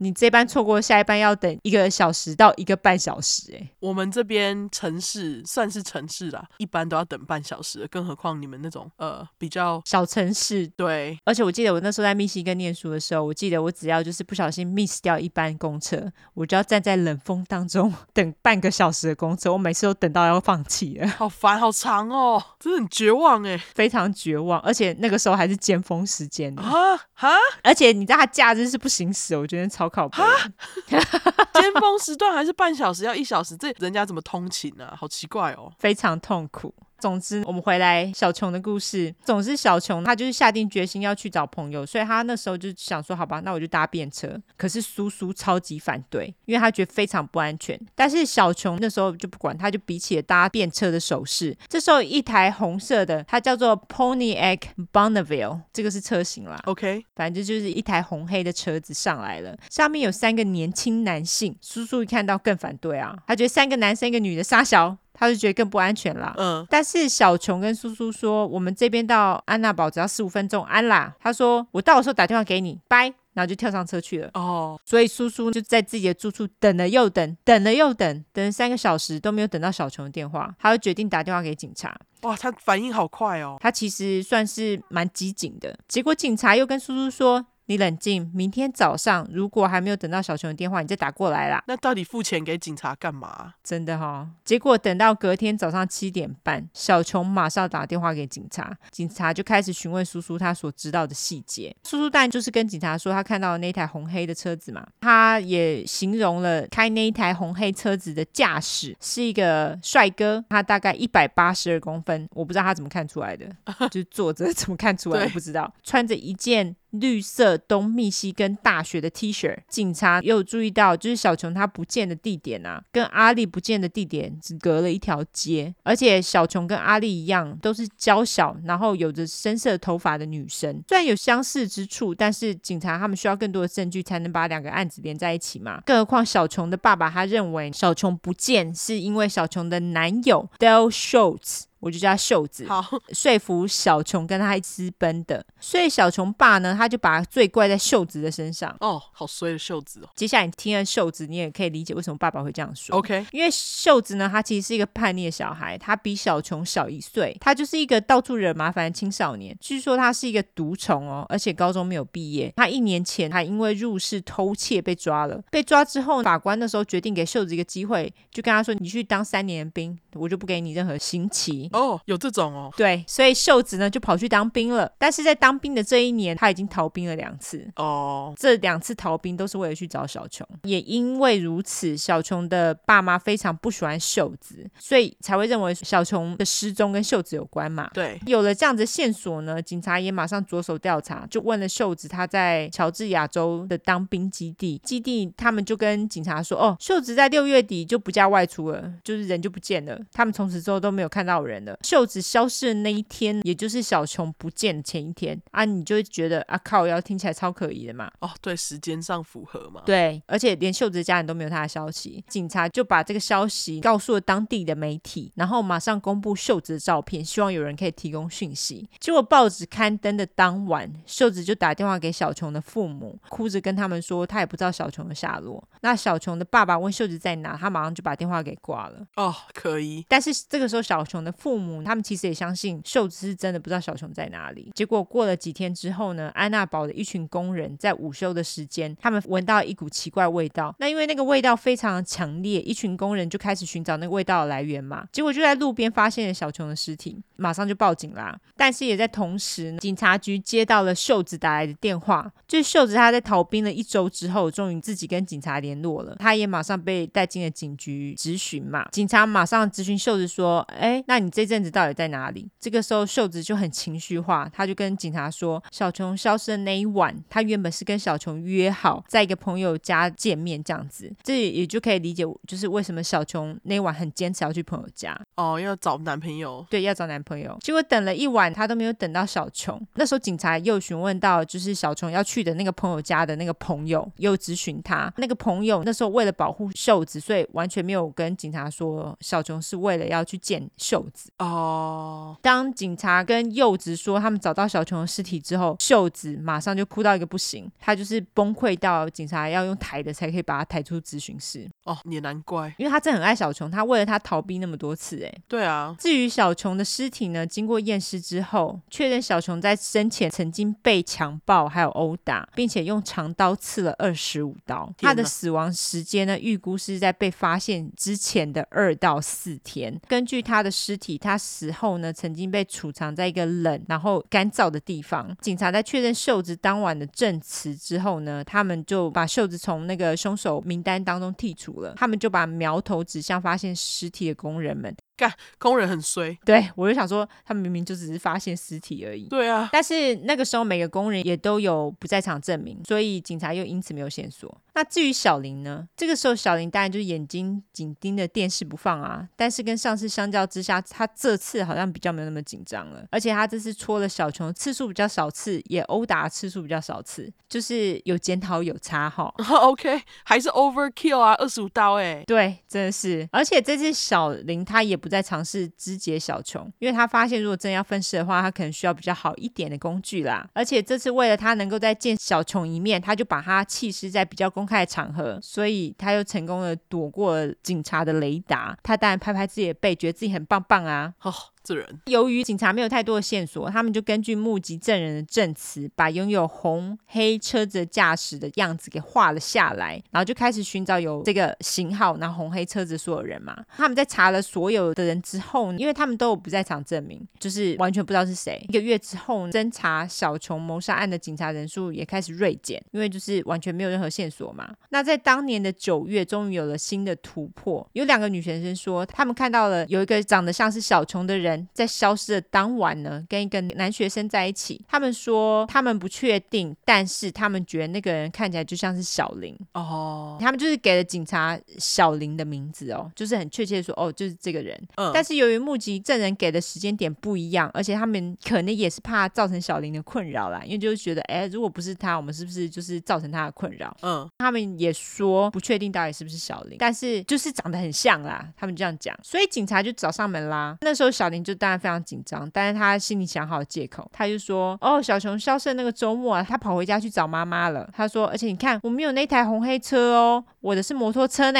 好啦，由于小林说的语气啊很肯定，而且没有任何的迟疑，长得又是那种干干净净、帅帅的这样子，更何况小林一个舅舅啊，他其实是他们警局的一个警探，叫做 David Lake 老雷。那因为老雷呢，他在警局里面是一个让人非常尊敬的警探，而且他还帮小林背书。警察舅舅背书呢，小林就这样逃过一劫。那警察就是连去查证小林说去找妈妈的那个证词，去查证连查都没有查。但是小林在被质询的时候，他出了一个小错误，就是在被质询完毕之后，小林他就跟警察说：“I hope you catch that guy。”意思是说我希望你们能够抓到那个男的。但是警察根本就没有跟小林说杀了小琼的人是一个男人啊。哦，但是因为他们也无法确认杀了小琼的人到底是男的还女的。但是你们知道，这错误其实就是真的很小。警察当然也自己脑补一下，就觉得小林可能也只是自己猜测或者是口误，所以就算了，没有再继续追查下去。哦，可是我觉得我也会下意识的觉得说，哦，I hope you catch a guy。对，因为他有被强暴嘛，所以你就会觉得可能是被男生强暴。对，但是说他是骑摩托车，那他之前杀死第一个受害者那时候那蓝色的车，所以是他偷来的吗？我还想说他一的是跟人家借的，或者是偷来的。OK OK，好。因为他实际上一直都是骑摩托车，所以我不知道他那些车子来源到底是什么。对，好，总之呢，警察这次离他那么近，小林就告诉自己说，当然要更谨慎啊，不要再杀啦。他只剩下一年时间就要毕业了呢，毕业之后就可以找一个小学老师的工作，然后重新开始了。虽然如此，小林自己知道的很清楚，就是谋杀是他情绪的出口，他自己都不确定有没有办法克制杀人的冲动。那小林在努力克制自己将近一年之后，在一九六九年三月，他又觉得自己要爆了。觉得欲望还有对社会的怒气无处发泄，而且他那时候就开始对身边的家人朋友啊，因为一点小事，然后就开始发脾气，很暴躁这样子。嗯，在三月下旬，一个叫做 Jane Mixer 二十三岁的女学生，我叫她小珍，她在学校的公布栏上征求搭便车，说她要回去一个离学校三个小时的小镇看爸妈。这一则征求启事也马上就受到了回应，一个深棕色头发的帅哥跟她说，他叫做 David。Hanson 小森，他说：“哦，我可以帮忙哦。”那小珍她也告诉小森说：“哦，我回家是要告诉爸妈说，她要跟在纽约的男朋友结婚了啦。”小森也告诉小珍：“哦，我要往那个方向，我可以顺便载你这样子。”嗯，至于这个小森呢，是不是小林？我们之后再来说。好，总之两天后的晚上，两个人就出发了。这个小森呢，在路上开到了没有人的地方，用枪指着小珍，叫他下车，接着往小珍的头上射了两枪，再用自己准备的丝袜勒死了小珍，接着把小。珍的尸体放在后车厢，开到最近的小镇，把小珍的尸体弃尸在小镇的墓地里面。尸体当然也马上就被发现了嘛。哦，因为他把它丢在坟墓旁边，然后就是太明显了嘛。那验尸之后呢，警察发现小珍她其实并没有被性侵，但是她的裤袜已经脱到大腿处，而且露出了她的棉条。虽然这次是小珍被枪杀，但是警察他们那时候根据弃尸的地点，还有小珍的案子跟之前的小。小琼还有阿丽的案子做连结，他们认为极有可能是同一个人的作为。小珍的男朋友当时也并没有跟小珍询问他搭的那个便车驾驶是谁。根据发现小珍的女人的口供，她说她曾经看到一台白色的箱型轿车，就是 station wagon 这种车子，就是那种没有屁股，然后后面很长。它其实就是轿车，然后后面比较长，然后没有屁股的车。那总之呢，就是那个女人说她有看到一个白色的箱型轿车停在墓地旁边。那时候也有另外一个男孩声称说他有看到箱型轿车哦，但是他坚称那个是绿色，不是白色的哦。在没有办法的情况之下，警察只能搜寻小珍的宿舍嘛，想说看看有没有其他的线索。警察他那时候就看到小珍的笔记本上面写了他消失的那天晚上的日期，还有时间六点三十分，旁边还写一个名字，也就是小生啊。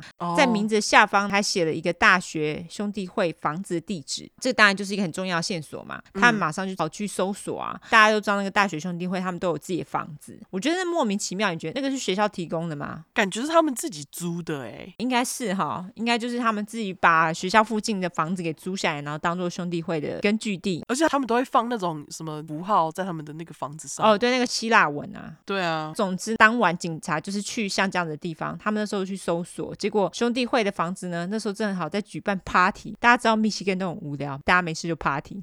在密西根大学几乎都是 party school 啊，这是真的，他们很爱 party。可是那个密西根大学不是很会念书吗？哦，就是又会念书又会 party 就对了。对啊，他们就是大家非常爱 party。OK，警察那时候当然就是立马把 party 给停止掉了嘛，然后开始找那个叫小森的人。哎，在这个兄弟会当中呢，也的确有一个叫做小森的人哦。但是当晚警察去搜寻的时候，小森并不在，他是在那个附近的剧院啊做一个演出。而且根据兄弟会的人指出，在小珍消失的当晚，小珍他曾经打电话到兄弟会的房子找小森，跟他们说：“哦，小森跟他约好说要出发啦，但是小森他晚了三十分钟呢。”到现在都还没有看到人，但是兄弟会的人呢，那时候就跟他说：“哎，你是不是打错电话？你要找的那个小生不是我们的小生哎，因为我们现在这个小生他每晚都要去剧院演出，他怎么可能答应你要载你回去？而且又是三小时。”对，就是不可能嘛，对不对？兄弟会的小生他当晚又有不在场证明，就是他去做演出了嘛，也马上就被证实了。所以警察那时候就是又毫无线索。嗯，那就在小珍被杀了之后的三天，十六岁的高中生叫做 Marilyn Skelton，我就叫阿莲。好，在一个路边点餐的餐厅，他那时候就比起了搭便车的手势，因为他高中生嘛，他就是被小林给捡走了。死神，对，死神小林。据说阿莲那时候才十六岁，但是他对毒品呢已经重度上瘾，他也成为警察的线人，他也曾经就是协助警察寻得就是需要的那个毒枭资讯啊，一些小资讯啊，不是什么重要的资讯。但是阿莲的尸体在他消失的三天之后被发现了，凶案现场非常残忍，而且他尸体的惨状啊，比起之前任何一个都有过之而无不及。阿莲的头跟胸部都被钝器打得乱七八糟，那他自己的上衣则是被塞进了嘴里，就是不让他出声阿莲的手腕跟脚踝都有被捆绑的痕迹，那她的下半身呢，有被皮带抽打的痕迹哦，最惨的是凶手使用树枝强暴了他哦，恶心。对，由于阿莲在前一周才因为贩售毒品给同学被抓了嘛，警察那时候其实都曾经怀疑他是不是被贩毒相关人员所杀害的。但是在咨询了阿莲的男朋友还有他其他的朋友之后，他们由于都有不在场证明，也都通过了测谎，所以警察又失去了线索。他们那时候就是寻求大众协助，他们就希望任何人如果知道。关于这四个女孩被谋杀的线索，都可以打以下这个电话。OK，警察在一周之内得到八百多条线索。当然，他们每个线索都有经过查询啦，但是没有任何一个线索是有用的线索。啊，在这个时候呢，四个女孩的死去也在伊普镇因此蒙上了一层阴影，因为就是突然在短时间死掉四个女孩，大家大家都很害怕。对啊，那小镇的年轻人呢，就那时候完全没有任何人敢一个人走在路上，警察的热线呢也从来都没有。听过小镇的媒体在这时候也给小林校园杀手，就是 Co-ed Killer，还有密西根杀手的绰号。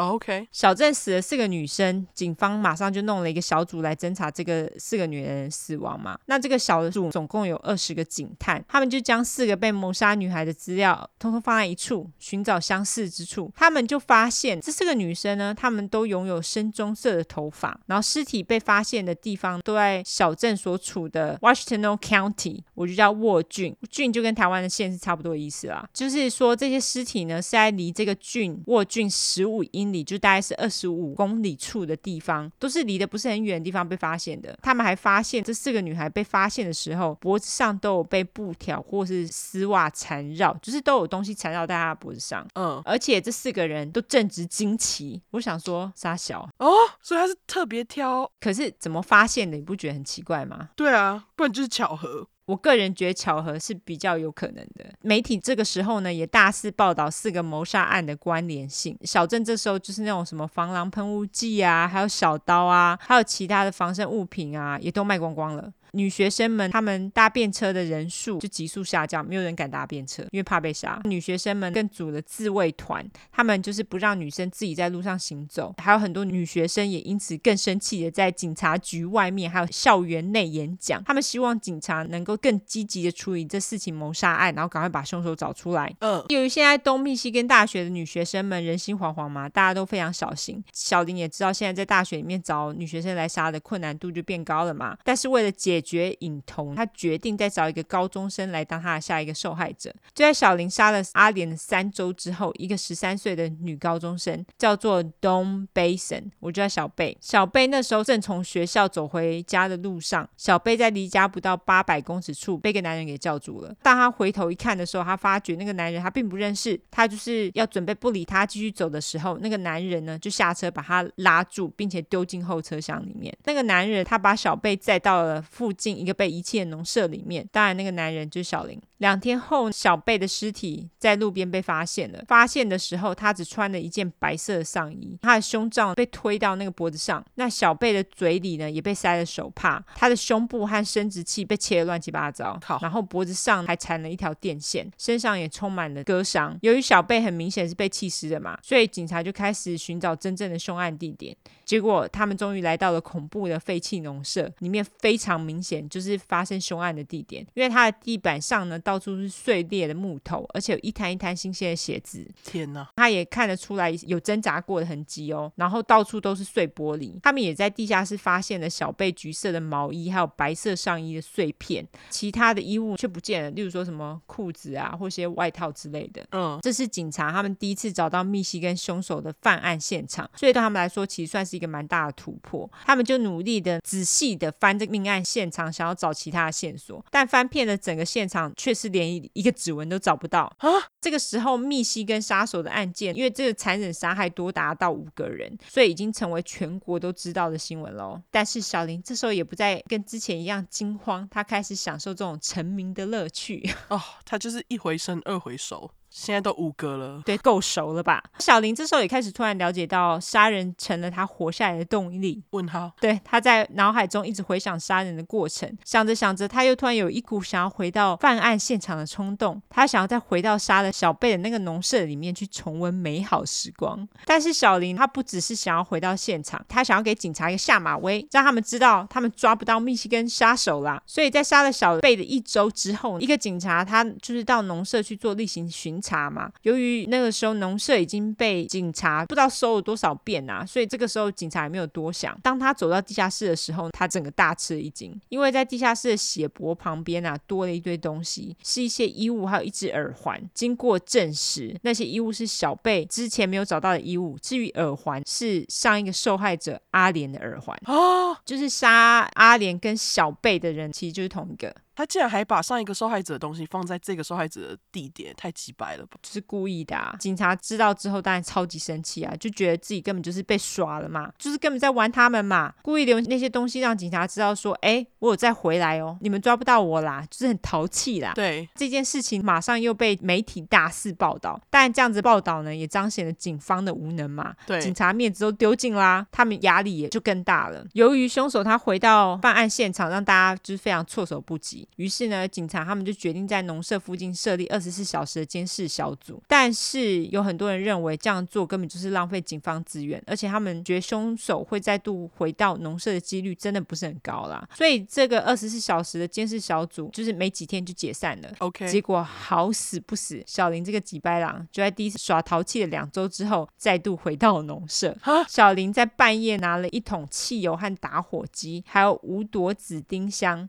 就是 Lilacs，他把汽油洒在农舍地下室跟农舍外，点了火之后，再把五朵紫丁香放在车道上面。紫丁香是什么意思呢？意思就是每一朵都代表着他的受害者。那我去查紫丁香的花语，虽然不知道跟花语有没有关系，但是紫丁香的花语意思是爱的意思。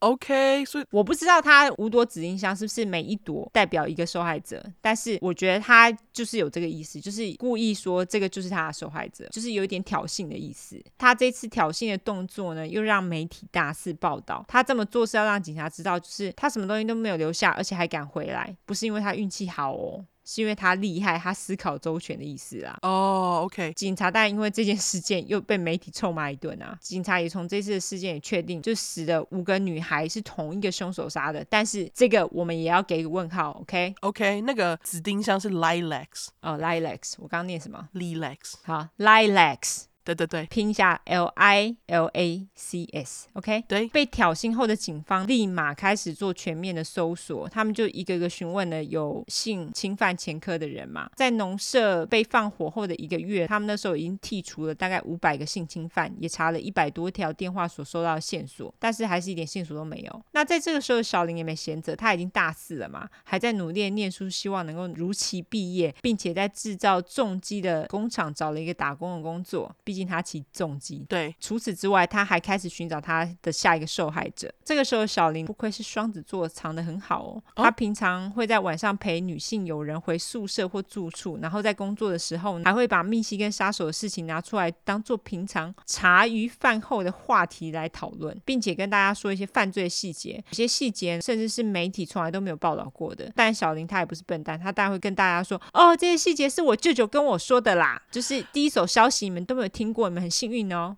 有别人不知道的细节呢。哦，当然，因为细节都很恐怖啊。常常小林他讲一讲，他其他女性同事就会叫她闭嘴，不要再讲了。小林当然就会觉得超爽的啊，觉得大家一想到他的作业都吓死了，有够爽的啦，就变态啊，真是变态。虽然让女性朋友不舒服很爽，但是小林的杀人瘾头又慢慢上来了。他开始会在晚上或者下午开车跟踪女人，然后等待适当的时机。他是不是就是忍不住想要炫耀？他就是啊。那一九六九年六月初呢，他终于等到了。某天晚上，二十一岁的东密西根大学女学生 Alice Callum，我就叫她思思。好，思思当晚去参加一个 party，那她 party 过后就自行走回家了。就在走回家的路上呢，被小林绑架了。小林把她带到附近的一个工地，思思的尸体也很快就被一群青少年发现了。她的尸体跟其他女孩尸体一样。就是生前被强暴，刺了多刀，身上多处刀痕。这是小林呢，他还用枪射了他的头。据说小林通常都是用枪来威胁受害者，但是除非确认枪声不会被听到，不然他其实很少开枪。哦，后来警察也在工地的某个石头堆里找到了血迹，还有思思的外套的扣子。哦，这也解释为什么他都用刀。对，就是他怕会被发现嘛。嗯，但是因为工地可能比较偏僻，就比较不会被发现。OK，杀了思思两周之后呢，小林跟他的朋友阿朱，还记得阿朱吗？记得。对，就是那个人生哲学要什么就拿什么那位。他们两个用假名租了一台露营车，然后用小林的车子拖着那个露营车一路开到加州。两个人在加州遇到了一个十七岁的女孩，叫做 Nancy Ann Albrecht。我叫小南。小南说他跟小林两个人聊得很开心，然后小林也跟他说，哦，他是东密西根州大大四的学生啊，将来要当老师啊。那因为两个人聊得很愉快，小南也跟小林约定要再见面。在跟小林聊完之后呢，小南也立刻兴奋跟他的朋友 Roxy Phillips，也就是小西，说到他遇到一个帅哥叫做小林。小西但听到了也很兴奋啊，他跟小南一样，未来想要见小林一面这样子。OK，但是这个时候小林却开始跟踪小西，就在跟小南聊完的隔天，小林在邮局外面遇到了小西。等一下，这是巧合吗？还是说他知道小西是小南的朋友啊？我觉得是他有观察到小西是小南的朋友。哦，OK，好，你自己想，他们在露营营地啊。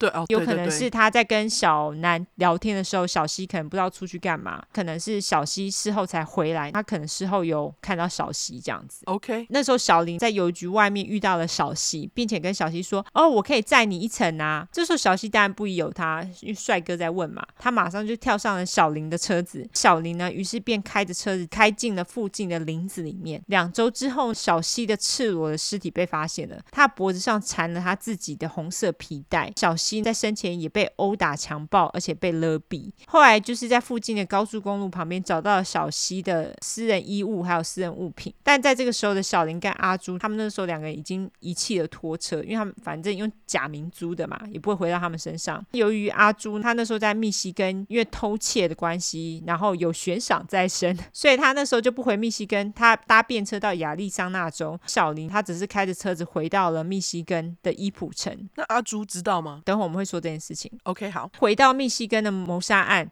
由于警察那时候调查多时，一直都没有任何进展嘛。那安娜堡的民众，安娜堡其实就跟伊普城只隔十五分钟，大家都知道哈。嗯。安娜堡的民众就非常的不满，他们觉得警察烂死了，什么都找不到。于是大家就很妙的请了一个叫做 Peter Herkus 的荷兰灵媒来提供线索。我还荷兰的哦。对，大家知道美国人也是很迷信的哦。这位灵媒呢，我就叫阿 P。OK。阿 P 呢是非常有名的灵媒，据说他也曾经被请去调查恰恰家族的案件哦。哦，oh. 他在媒体上的曝光度也非常的高，而且后来他在拉斯维加斯有非常多场秀。他秀是表演诊断吗？还是怎样？就表演灵媒的功能啊，因为他声称他可以透过某种波动来得知一些事情。哦，oh. 所以后来有很多人都很相信他啦，而且有很多好莱坞明星也私底下征询过他的意见，所以他很有名哦。OK，刚开始阿 P 说：“哎，我不便宜哦，要请我的话要给我五千美金啦，而且还要负担我。”从荷兰到美国的费用哦。好，我要去当灵媒。但是你知道当地居民他们就开始募款，说要请阿 P 过来来帮他们解决这个悬案嘛？结果他们最终只募到十块钱。那 你们也其实没有那么想要他来吗？对啊，我就觉得莫名其妙哎、欸，真的。那听到这个消息的阿 P 呢，马上改口说：“好啦，五千块美金不用付了，只要付我机票钱就好了。”他还说：“我早就有在注意到这个案子了啦，我觉得这个案子正在召唤我，我有非常强的感应哦。但是我在调查的时候需要警察的全力配合啦。” OK，那警察听到根本心里很多点点点啊，对，那脑子也超多问号的，就觉得我干嘛配合你这个神棍啊？但是为了让民众闭嘴，不要再吵，警察就同意。说好，他们会尽力配合。于是，在当年的七月，阿 P 就来到了密西根。那机票是谁出的？机票我不知道是警察出的，还是后来民众他们终于有集资到，我不知道。因为我觉得民众真的一直叫说要他来，然后只募到十枚，真的是靠腰。对，超级靠腰的。好啦，一到密西根，阿 P 当然要马上展示他神力呀、啊。阿 P 于是马上跟某个警察说：“哎、那个你家哈是住在拖车里哈，啊，你那个拖车瓦斯桶没有栓紧，在漏气呢，你最好赶快查一下栓紧，不然会酿成大祸哦。”那那个警察虽然就是半信半疑，他也觉得很奇怪，他想说阿 P 怎么知道他住在拖车里面？虽然就是很怀疑，他还是打电话。给他老婆，叫他去查一下家里的瓦斯桶。他老婆一查之后，还真的回报说：“哎、欸，瓦斯桶真的在漏气呢，阿皮救了我们一命啦！”哦，搞不好他真的准啊！对，他展现的神力，让大家相信他真的很灵嘛。警察虽然就是对他保有怀疑的态度，但是也是对他唯唯诺诺的。毕竟他从荷兰来，然后一下就告诉你：“哦，你住在拖车，然后瓦斯桶没拴紧，对不对？”没错，就是觉得哎、欸、很神这样。对啊，警察于是就带着阿 P 来到了不同的犯案地点，还有弃尸地点。他在当场呢，也给了一些蛮正确的细节，就是例如说预测说，哦，这个女生是不是在哪里被发现啊？那她是长怎么样之类的这些小细节。没多久，阿 P 他就召开了记者会，跟大家说明凶手的特征。阿 P 他说，这个凶手是一个白人，他小于二十五岁，不是在美国出生的哦。哦，他还说这个凶手呢，他是骑重机的哦。但除此之外的描述呢，就变得比较模糊了。他有时候说凶手是金发，有时候又说他是深棕色的头发。我觉得这个也是有原因的。老实讲，我觉得阿 P 蛮准的。我也觉得，目前为止。那阿 P 还给了另外一个预言，他说这个凶手啊会在犯下最后一个案件，意思就是说犯下最后一个案件之后，那凶手会怎样，我们不知道，但是他会再犯下最后一个。OK，好模糊哦，这听起来还算蛮准的，对不对？对。但是说真的，这些消息对警察来说好像没有什么太大用处。可是我觉得他这样讲，其实有点像是那个什么犯罪侧写。没错，可是因为他是灵媒，你就对于他的话语你就会保持非常大怀疑，因为并没有任何根据啊。哦，这倒是真的。因为他的根据就是他根据感受到波动，可这波动就是他感受得到，没有任何人感受得到啊。对，警察也不会真的去调查啦。总之呢，听完这个神棍，我们就来看看小林这个时候在干嘛。这个时候的小林当然就越来越得意啊，因为警察一点线索都没有嘛，而且他们居然没招到请灵媒。美。然后真的，小林呢也一直不停的跟他身边的朋友提起密西根杀手的案件，他就边讲还边压抑自己的瘾头，并且开始寻找下一个受害者跟加害地点。七月底，小林得到一个不得不下手机会。小林的舅舅，也就是老雷，就是那个当警探的老雷，他们全家要出游一周。那小林一听到，马上自愿帮他们看家喂狗，因为老雷的地下室简直就是最佳犯案地点。那小林呢，他几乎是一拿到钥匙，马上就冲出去买一大堆清洁用品。至于是要干嘛，我想大家应该心里有数哈。哦，他真的很急耶。对，接着小林就骑着他最爱的欧兜拜，就是重型机车出去寻找猎物。小林先跑到一个前女友家聊天，据说是为了要制造不在场证明。哦。接着他就骑着摩托车在城里面闲晃，到处问人要不要载他一程啊。被拒绝很多次，但是小林也不是太在意，他想说最终会找到。最后他在一个假发店前面看到了一个叫做 Karen Sue Beineman。那我就叫她小伦的女生。这个小伦是东密西根大学的学生，她那时候就是从假发店购买了一顶金色的假发。那他就走出店外，那小林一看到呢，马上上前问小伦要不要让他载。根据那个假发店的老板说，他看到小伦跟一个深色头发的年轻男生聊天，两个人看起来似乎聊得很愉快。没有多久，小伦就跳上车被载走了。哦，oh. 三天之后，一个医生跟他的老婆在高速公路旁边发现了小伦的尸体，但马上报警嘛。小伦的尸体跟其他女性的尸体一样，就是被钝器殴打、强暴，并且有很深的刀伤。经过验尸。之后，小伦的内裤有很多的毛发，而且那些毛发看起来是被剪下来的毛发，被塞进了小伦的阴道内部，哈，就莫名其妙。小伦的嘴巴也被塞了布条，更急掰的是，小伦似乎还被强迫吞食腐蚀性的液体，推断应该是漂白水。嗯，那不就跟那个谁十三块波波？对。波波也是逼人家吞 Drano。对，在这个之后呢，警察当然马上就展开调查，在询问了小伦的家人还有朋友之后呢，他们最终来到了小伦最后被看到的假发店。假发店老板也马上给了警察小林仔细的长相描述。最厉害的是隔壁店的那个店员，就其他间店，他还记得小林骑的机车的型号。哦，超厉害的。对，在这之后，警察想出了一个办法，他们一致认为凶手绝对会再度回到弃尸地点。所以他们就弄了一假人台，把它放在弃尸地点，假装是小伦的尸体。结果小林也的确回到弃尸地点哦，但是因为当时下雨下太大了，小林也马上就认出那个人台并不是小伦，于是便赶紧跑回他的车上。虽然警察当下有看到他跑走了，但是他们其实并没有追上小林。虽然说警察也马上就使用无线电要求支援，但是因为那时候雨下太大，无线电讯号受到严重的干扰，结果寻求支援没成。所以警察他们就是没抓到小林嘛。他们只好再度回到假发店询问更多细节。再度询问完之后，一位警察突然想到了一个人，他想到他曾经看过小林骑着看起来很像的摩托车，哎，就是他们说的那个摩托车。嗯，小林也符合假发店老板形容的长相啊。所以警察再度找上门质询小林。这一次警察的质询跟第一次不大一样，他们这次质询非常不客气，而且小林似乎也有点招架不住了。他最后跟警察承认，在小伦失踪的当晚，他的确。却有骑着摩托车到处闲晃。他后来去找了前女友聊天，这样。对，警察马上去找了小林的前女友，跟他确认小林当晚是不是有去找他。他就说：“哦，有啊。”他就说那时候他有去找他，还顺便给警察一张小林的近照。哦，你是说小林前女友吗？对。就是他很好心的提供警察小林的照片哦，oh. 一拿到照片，警察马上就是拿到假发店，让那个老板指认嘛。假发店老板跟隔壁店家员工马上认出小林就是他们那天看到的那个人。那有了重要线索之后呢，警察就开始跟踪小林，就是跟踪他的来去啊。小林的舅舅老雷全家也是没几天就回家了，于是其他警察呢马上跟老雷说：“哎，那个你的外甥哈、哦、被怀疑有可能是密西根杀手呢。”啊，老雷看到了证据之后。虽然也觉得小林是凶手的可能性极大，但有一部分的老雷并不愿意承认小林就是大家找了好几个月的密西根杀手。加上老雷他知道小林小时候有个不愉快的童年，所以他其实很怜悯小林。那一晚老雷回家之后，他老婆跟他说，他看到地下室有几个被油漆重新漆过的地方，然后家里有一些漂白水啊、清洁剂也神奇的消失了。哦那老雷于是就走到地下室去巡视，他马上发现地下室家具有被移动过的痕迹。他也把地板被重新漆过油漆处啊，他刮掉了几处，油漆下面的地方看起来非常像血迹。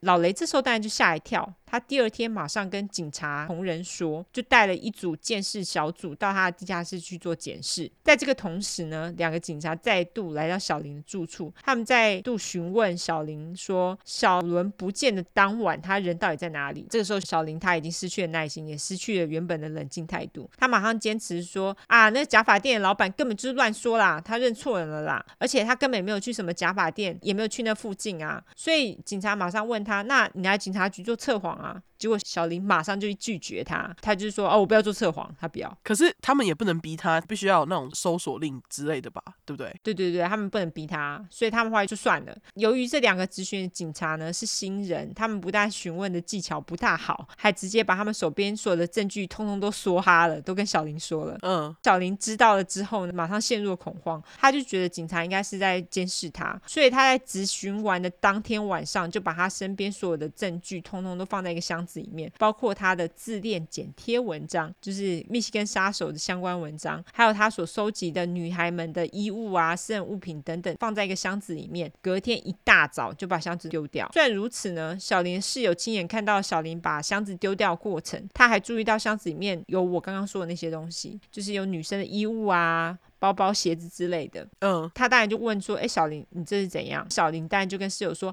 哦，我觉得把房间清清，断舍离啦，OK，就把一些东西丢掉，然后他人就不知道去哪了。”而且他是几个小时之后才再出现在他的住处。更扯的是，虽然还记得警察有，有派人二十四小时监视小林吗？嗯哼。但是当小林把东西拿去丢的时候，他们却没有跟着他。我想说，你这是哪门子二十四小时监视啊？你就漏了这几分钟，就是最重要的。你真的是。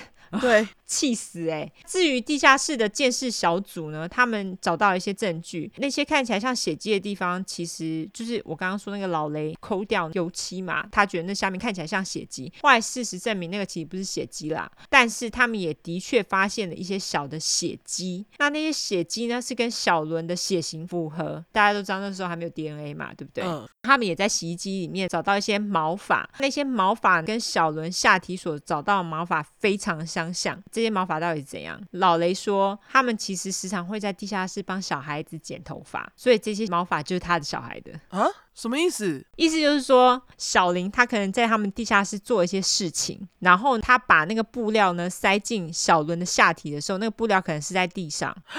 可能他把那个老雷小孩子的头发粘在布料上面，然后塞进他的下体。哦，所以他不是故意要塞老雷小孩的头发进去的，那只是一个意外就对了。对，这些毛发跟布料在经过仔细分析之后，也的确跟小伦下体找到的布料还有毛发是相符的哦。嗯，好啦，那证据确凿，没办法耍赖嘛。小林就是他们寻找已久的密西根杀手，A.K.A. 校园杀手。警察马上就把小林给逮捕了。逮捕的小林在咨询室里面，他一开始是崩溃，然后。哭哭啼啼的，结果没有多久，不愧是双子座的他，马上收起眼泪，收起崩溃，声称他是无辜的。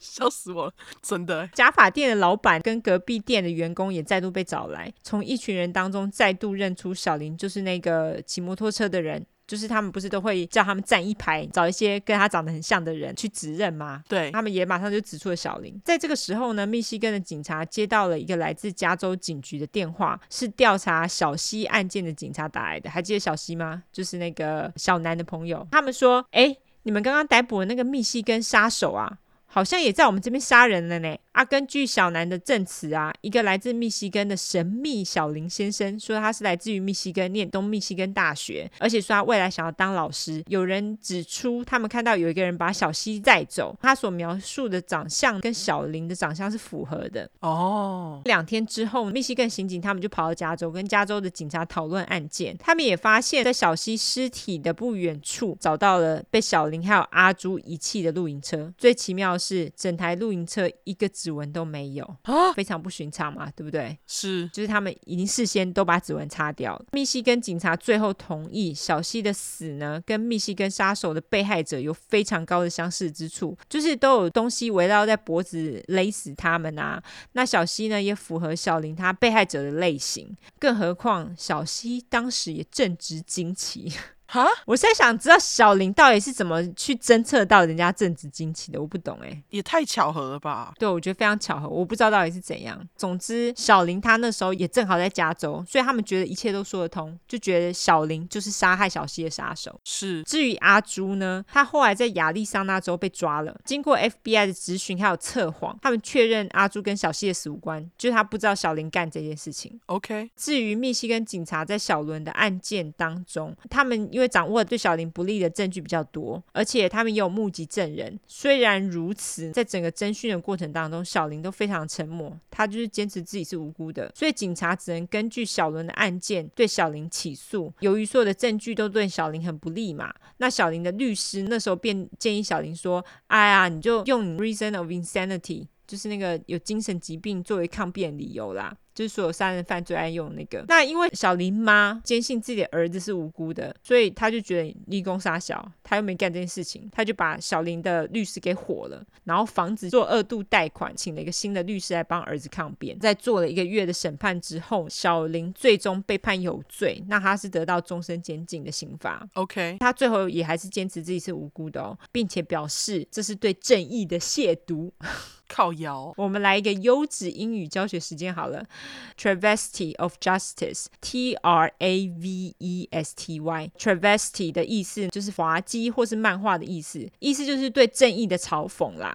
哦，这他讲的就对了，是他自己讲的。对，那加州的刑警本来也想要把小林引渡到加州，就是受审嘛，就是那个小西的案子，但是被小林的律师马上阻止了，就没有成功。加州的刑警最后也以不浪费资源审判这个废物为理由啊，他们当然没有说废物啦，就说。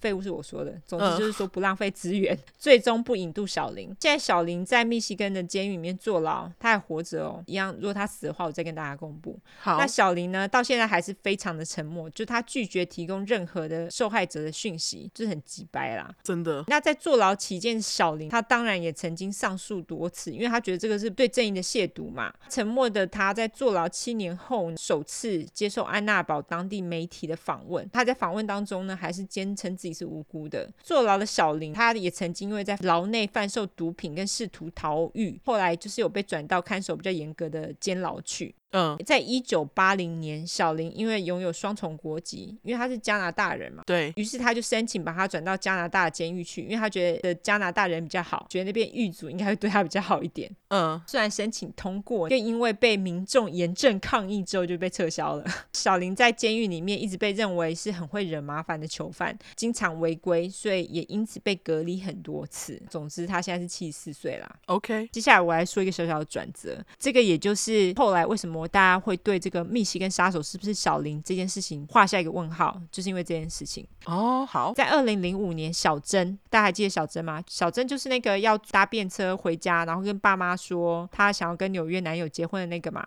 嗯，那她呢是被枪射死的。其实她的死法跟其他的女性相较起来，其实比较不一样，对不对？对。警察在二零零一年的时候重新审查小珍的案子，还记得吗？小珍那时候就是被射死之后，她其实她的脖子是有一条丝袜，对，也是因为这样子，所以才会被跟密西根杀手的案子做连接。但是呢，那时候他们在那个丝袜里面找到了 DNA，那那个 DNA 经过比对，是一个叫做 Gary Earl Lederman。的六十二岁男子的 DNA，他也因此被判了终身监禁，不得假释。嗯，所以意思就是说是他杀了他。那由于小珍的案子跟其他人的案子，其实相较来说，他其实是一个差异比较大的案，所以警察其实也不认为这个男子犯了其他的案子。那我就觉得我这案子。感觉就有点像悬案，就是你无法确定小林他到底有没有杀其他的人。对啊，但是可以确定的是，小林他应该是的确有杀最后一个受害者，就是小伦，对不对？因为那个毕竟是在他自己舅舅的地下室里面犯案的。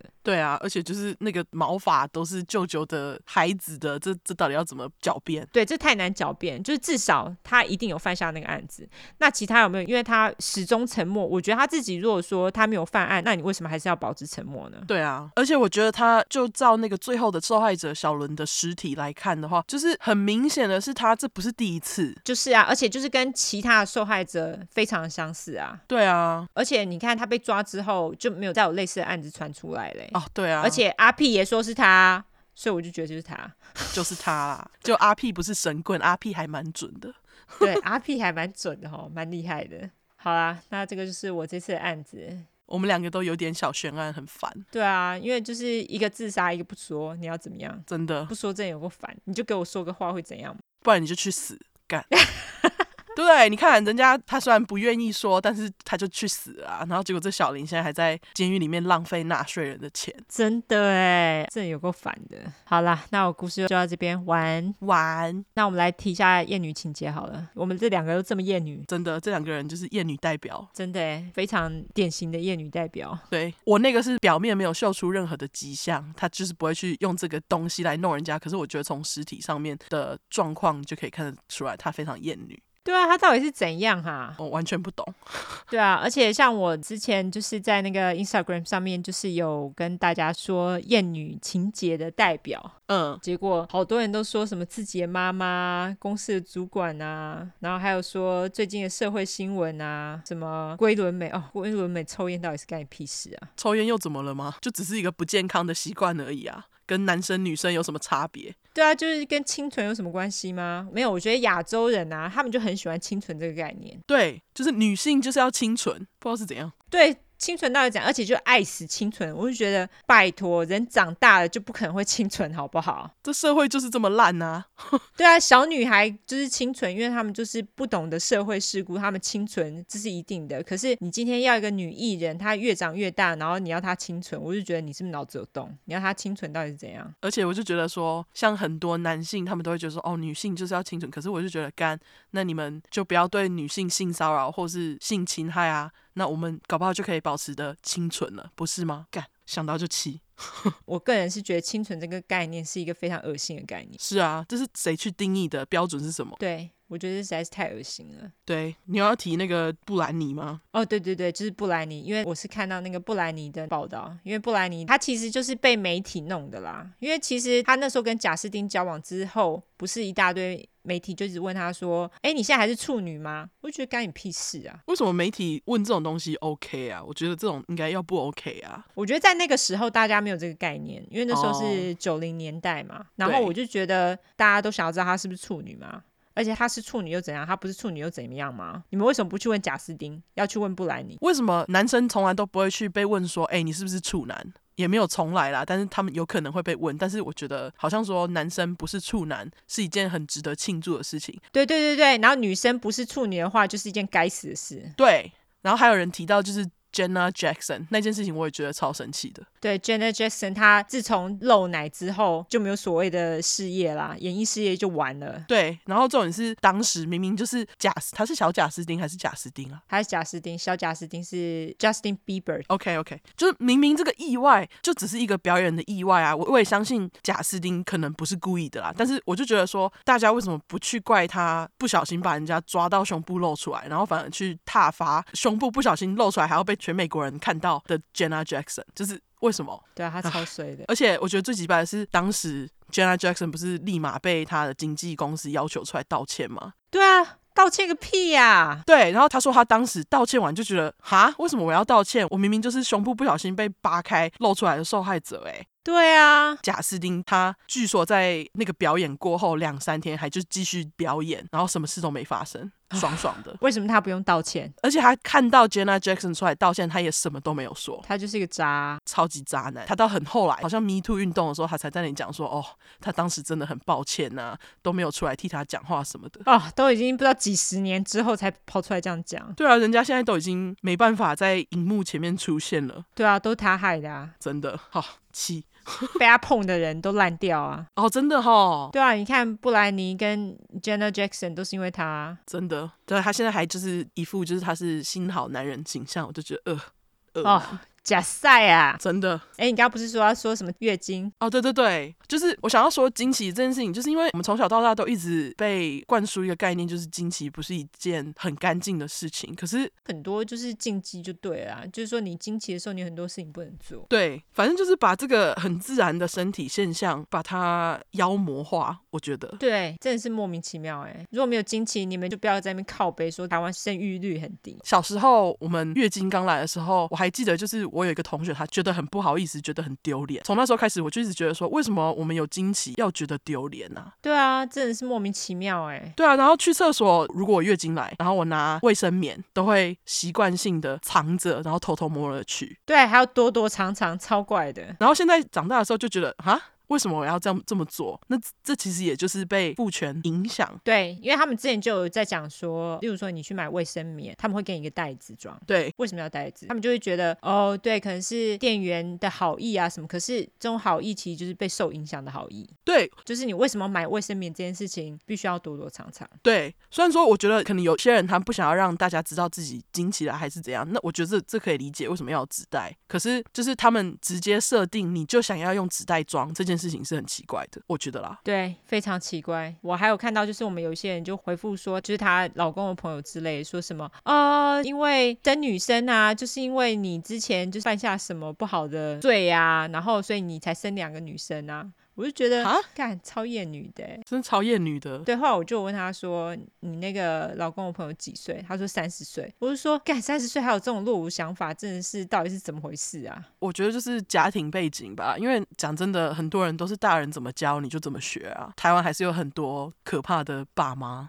我相信，真的都已经二零二一年了，真的，我们就是要到几年才能摆脱这个被父权社会影响的环境呢？反正就是希望大家自己稍微有一点这种意识，就是不要去做那些厌女的评论。你们也要自己知道，说今天看了这个新闻，你应该要有什么想法，而不是说今天大家就说哦，梅根啊，就是一个有心机的女人啊，之前离过婚啊，应该要知道婚姻是怎么样。就是这种类似的言论，大家可不可以先用自己的脑袋先过滤过，然后。你在想说，这是不是应该讲的话？对，就是不要每次事情发生了就先怪到女人身上。不论如何，你们可不可以想想说，今天做出这件事情并不是只有女人，还有就是这样的想法，是不是其实早就已经是被深植在脑内？对，或者是社会氛围。我觉得其实现在很多人都已经比较有这样子自觉了。我觉得这件事好事，但是我觉得必须要有更多的人要有这样子的自觉。你的脑中如果没有任何的一个过滤器，大家讲什么你都全然接受的话，这社会要怎么进步？对啊，大家有脑子就要用好吗？脑子很好用，OK？对，如果脑子不想用的话，那 你不觉得你在这世界上很浪费时间吗？好啦，吃吃喝喝睡睡也是 OK 啦，哈。对，然后浏览评论也是 OK 啦，但是我觉得那这样的人生实在是太可怜了，就是你不知道什么才是做人的道理。因为我觉得你有同理心去替别的女性设想，也不要说是女性啦，就是你有同理心去为别人设想，不要在乎他是什么样的性别，那这就是做人的道理啊，不然呢？对，没错。天哪，我们正好有正气哦。真的好正面哦，超正面的，就是在骂一骂，然后要来一个正面收尾。哦，对，还有那个走中奖哦，对对对，来，我们来提一下走中奖。那个走中奖好像有人帮我们提名，然后我们现在就是有投票，好像为期一个月。你知道是要几号吗？好像是五月三十。五月三十，哇，还有一个月。对，很久。对，麻烦大家就揪一揪，五十二号候选人投起来。对，五十二号，唯一支持五十二号，好吗？笑死！你知道昨天在听众来问说，哎，哪里可以投的时候，我就觉得天啊，好像候选人哦。我后来发现那个百灵果也有参加，我就觉得嗯。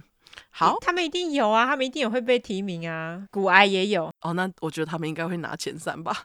哦，没关系啦，他们本来就前三大啦。不过还是投起来。对，麻烦粉块们投起来，OK？对，对，我们刚刚还忘记提一下那个疑案办，就是《血色芙蓉》这本书，它是要送几本呢？三本。它是根据一个一九九三年真实发生的女明星死亡案件改编成小说。这个书我已经看了前面大概一两章了。我还没有看完，我看书看很慢。我也是，差不多。他写的整个手法呢，不得不说有点老派。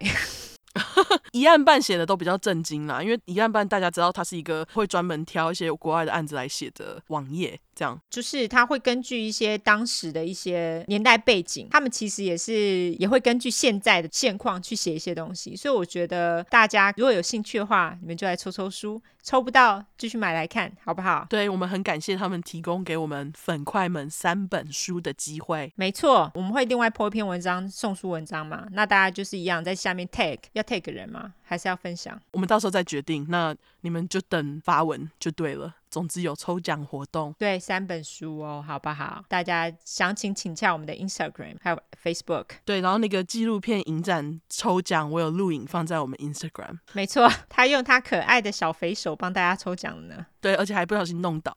看到底的人才知道，哈，笑死！好啦，最后讲一下我们社交软体吧。好，我们的社交软体的话，脸书跟 Instagram 就是出来的出跟失块的块，后面就是英文 True Crime T R U E C R M E。如果你只想搜寻英文的话呢，就是 True Crime True Crime 两次 T R U E C R M E T R U E C R M E。没错，喜欢的话呢，就给我们五星好评，然后加留言好吗？那更喜欢我们的话，就给我们抖内好不好？我求求你抖内。抖内起来，没错，麻烦大家喽。还有其他事吗？应该就这样了。好，那就这样喽，大家拜拜，拜。